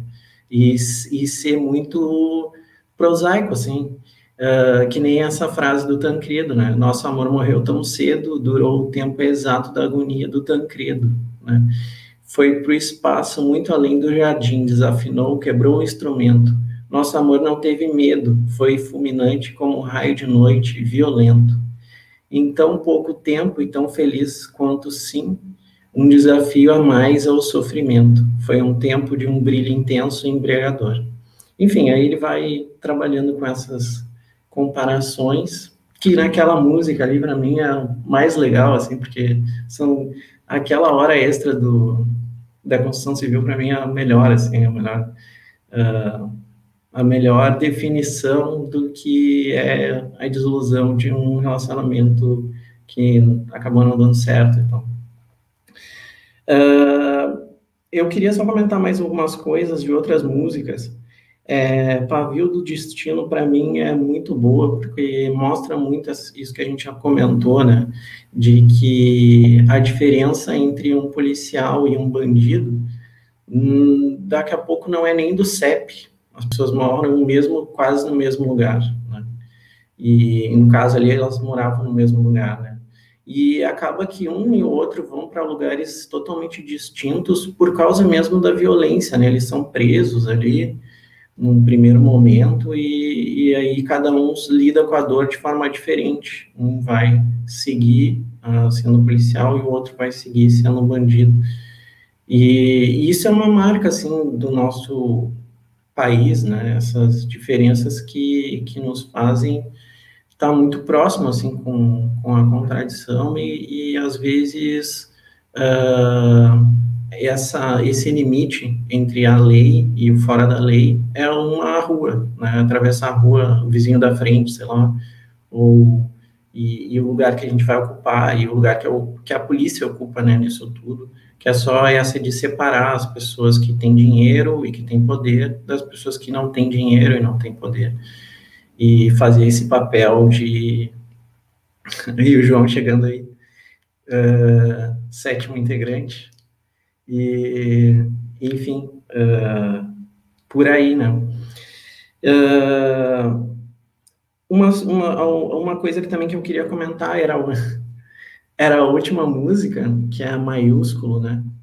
Que é um depoimento, praticamente? Né? Encerra o disco e tal, e meio que fala um pouco dessa desilusão, assim, de quem não foi reconhecido, né? Uh, e aí ele fala também dos vícios dele, tem todo um tom bem uh, de, testemunho, de, de, testemunho, né, de uh, experiência, assim, de quem vai falar dos, das suas dores e tal.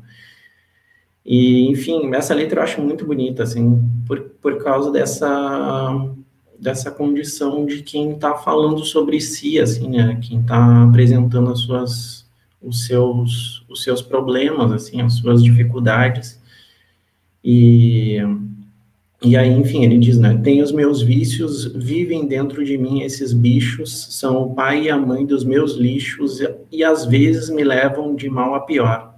Pergunto quem não sei, não sabe disso, os momentos em que a vida não tem dó, solta os meus bichos. E aí eu acho que eu, eu dei uma lida assim, e tem muita gente que faz na internet, muita gente que faz comparação entre o Sérgio Sampaio e o Augusto, o Augusto dos Anjos. E, e tem um, um verso do Augusto dos Anjos que para mim é muito isso, assim, que ele, do, daquele poema Morcego, né, que é um poema bem conhecido, e daí ele diz: A consciência humana é este morcego. Por mais que a gente faça, à noite ele entra uh, imperceptivelmente em nosso quarto, né, que seria essa dimensão da consciência e tal. Então, parece que o Sérgio Sampaio também está nesse meio do caminho, assim, entre esses bichos, né, esses morcegos, essas, essas figuras uh, nebulosas e tal que invadem a vida dele, que dificultam em algum momento uh, a trajetória desse, desse cara e tal, mas que ao mesmo tempo são ferramenta do, da criatividade, né? Estão colocados assim de forma muito emblemática nas canções e na poesia que ele faz, né? Porque não, não dá, não tem como não é, não enfatizar assim que é um grande poeta, né? tipo é um cara muito hábil assim. E é interessante que algumas músicas não têm refrão. Isso é para a indústria música, indústria cultural assim da música, isso é quase um, uma heresia, assim, né? É tipo é totalmente anti producente se a pessoa quer ganhar dinheiro fazendo música e tal porque o refrão é aquela coisa que cola na cabeça e a pessoa escuta aquilo muitas vezes. E as músicas do Sérgio Sampaio não tem, às vezes, não tem refrão, né? Elas são.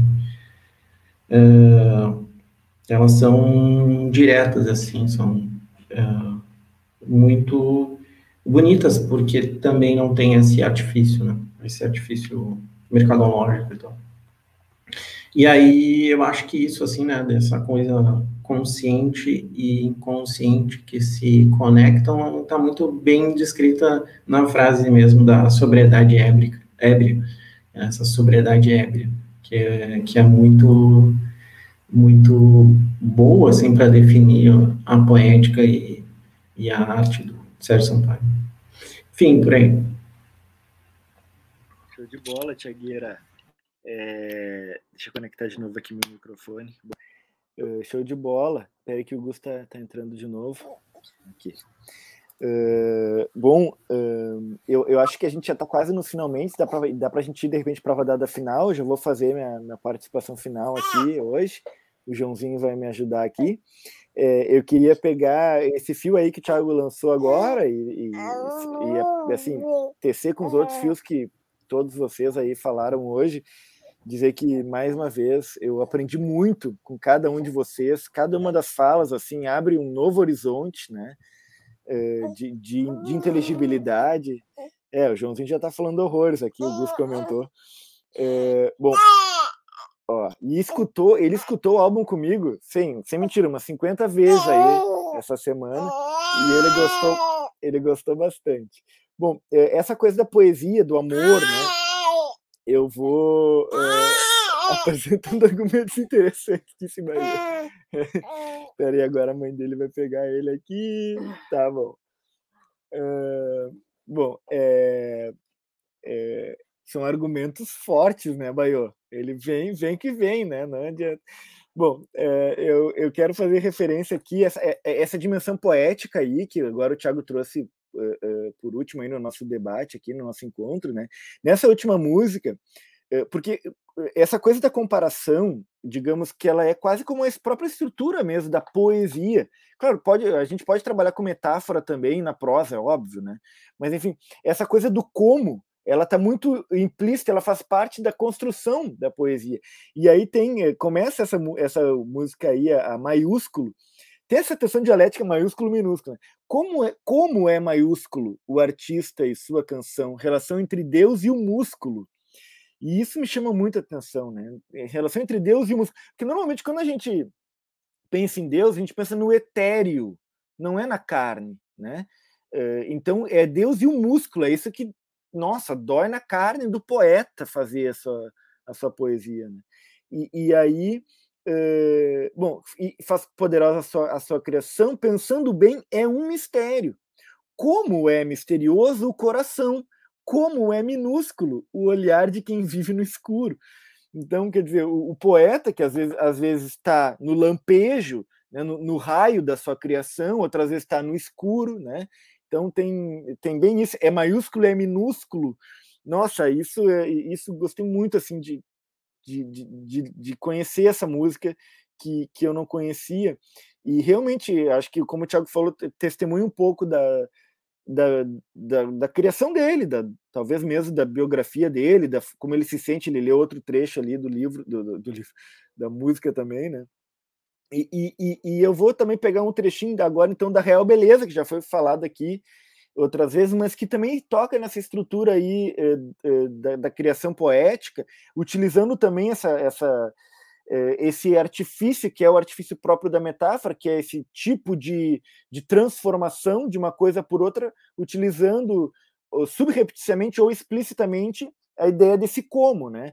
Então, por exemplo, quando a gente diz, por exemplo, assim, bizarramente, comi como um porco, né? Isso significa uma, uma espécie de transformação de alguma coisa, mas aqui ele diz assim: você é assim como a música novamente vem Deus, é algo que a gente talvez até pudesse ter, ter falado mais hoje, como Deus está presente aqui, né? Nesse esse maldito aqui, ele está sendo de certa forma um herege, porque ele usa Deus muitas vezes em vão, em vão para quem acreditaria num certo uma totalidade de Deus, mas para função poética não é nada em vão, né? Então, é, bom, você assim como a música, Deus fez para se cantar uma canção para o povo da rua. E mais erudita não há. Quem não viu essa tal, não ouviu essa tal melodia, não sabe que um dia irá desandar. Então, então o amor também desanda, mas a, por isso a música também vai desandar, né? E, só que a música para o povo e para a rua, não obstante ser uma música de povo, ela é a mais erudita que há. Então veja como nós temos aqui uma convocação né, do povo para sua condição própria, de ir à rua e, e, e de né, uh, uh, evocar e convocar. Tem uma música que eu tenho escutado muito, que ela é assim: Orum. Não, é Orum, sai do seu reino e vem me ver. Orum, seu povo está cansado de sofrer. O Orum, é, o Orum. Bom, é, o, o, Orum é um é Deus, né? Então, assim, o povo está cansado de sofrer, sai do teu reino, vem, vem aqui me ver, né? Ele tá, esse eu lírico está convocando, assim. Enfim, é, gostei de ler isso aqui, né? Nisso. E quer dizer, é, e depois vem assim, né? Vejo-lhe agora, na mesma música, Real Beleza, vejo-lhe agora estranha pintura que sai da moldura e escapa para o ar. É um Van Gogh da fase, da fase mais dura, que sem a loucura não dá eu não sei explicar, não sei como dói meu amor de poeta. Se vê linha reta, quer logo entortar. Então, esse amor do poeta, né? O poeta vê uma linha reta, vai querer ver uma linha reta, como é uma, a linha da formação da cidade de Brasília, vai querer logo colocar uma viela ali para botar um boteco e para a galera se reunir na rua. Né? Enfim, então vou, vou, vamos reduzir aqui e agradecer assim mais uma vez a Rai e a, e a cada um de vocês por esse encontro belíssimo e, e mês que vem nos encontraremos de novo aqui. Passa a bola então para quem quiser aí também falar suas palavrinhas finais.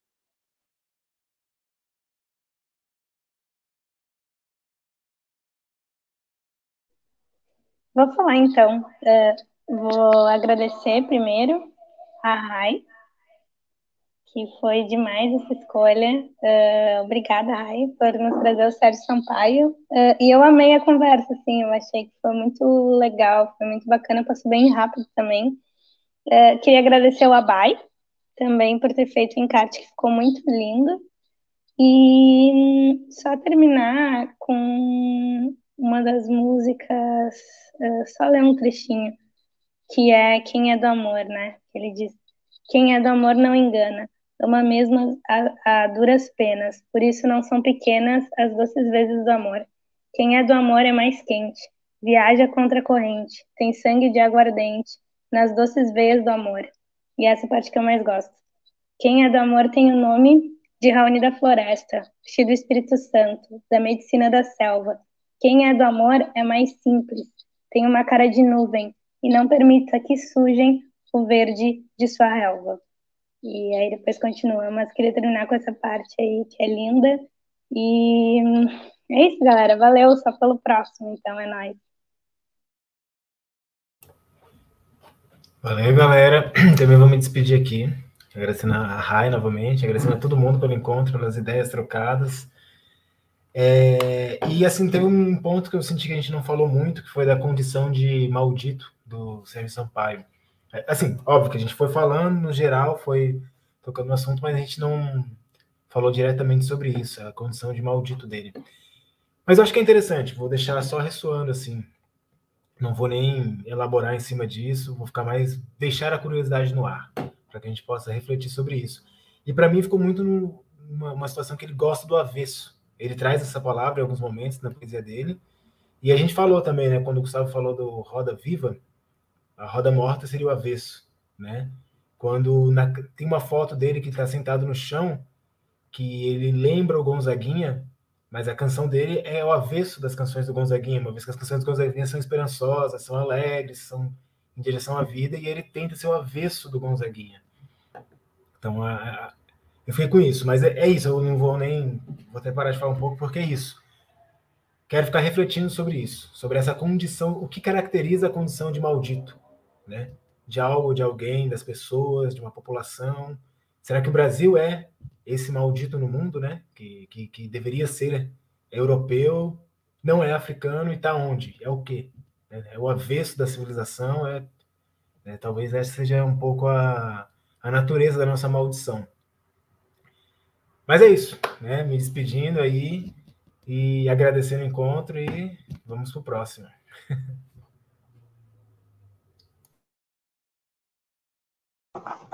Posso ir, então? Tem mais alguém na frente? Gente, obrigada pela acolhida, a Bai, que me incentivou muito a escolher Cruel e a Beta também.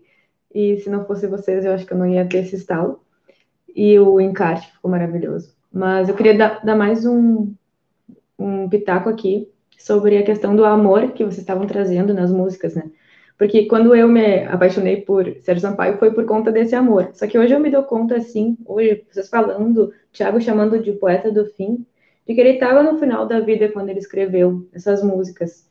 E em todas elas traz, carrega Deus e nomes de santo e de Emanjá. Tem uma muito linda, que é no Em Nome de Deus, que é assim. Deixa eu ver. Eu não consigo não cantar a música, né?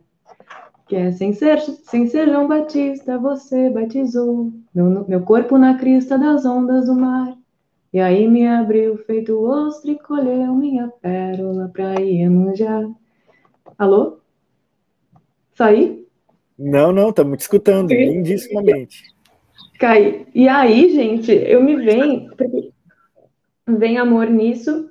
Eu, são três músicas que eu queria falar. Real Beleza, aquele trecho que tu citou, Panda, do, de uma canção para o povo da rua, e magia pura na parte em que ele fala: É que eu passei a noite inteira sem te ver, e sem compreender, estava do teu lado. Sei que fui logrado por não ter estado, mas que pude fazer? Esse estado eu achava que era um estado com E maiúsculo, né?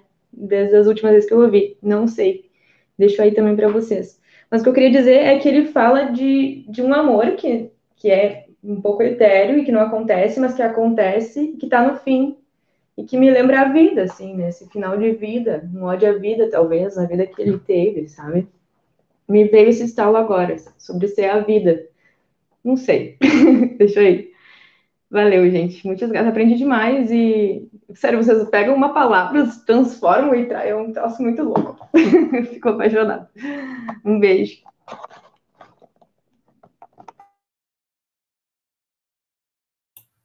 Deixa o Thiago encerrar, então. É... Bom, foi de fato muito legal. Eu fiquei bastante, enfim, cheio de, de coisas na cabeça. Adorei pensar junto, muitas ideias legais. Gostei de estar com vocês, de ouvir vocês. É, foi um grande disco e uma, foi uma grande conversa. Um beijo para todos.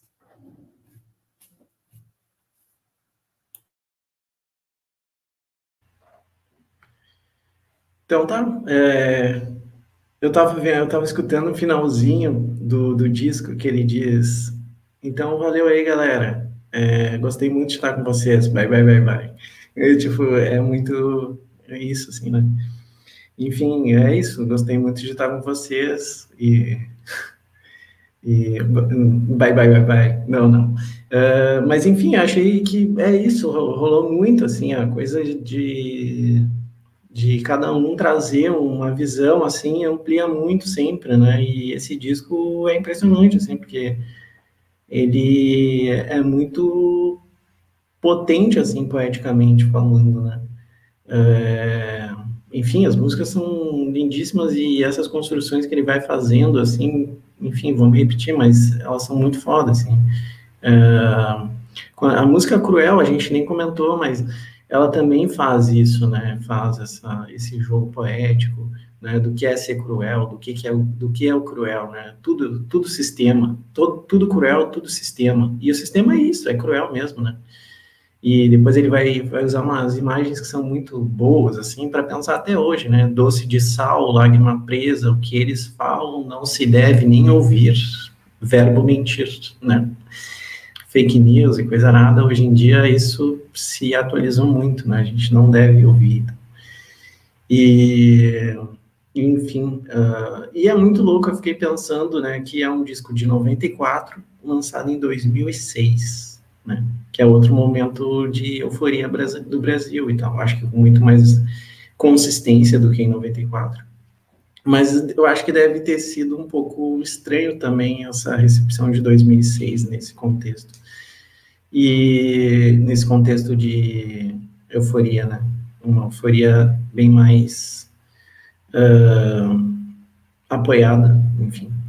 Mas enfim, sei lá. E aí hoje em dia eu acho que ele faz mais sentido do que fez nesses dois momentos, me parece. E só agradecer e é isso aí. Mais uma edição muito foda e próximo mês tem mais.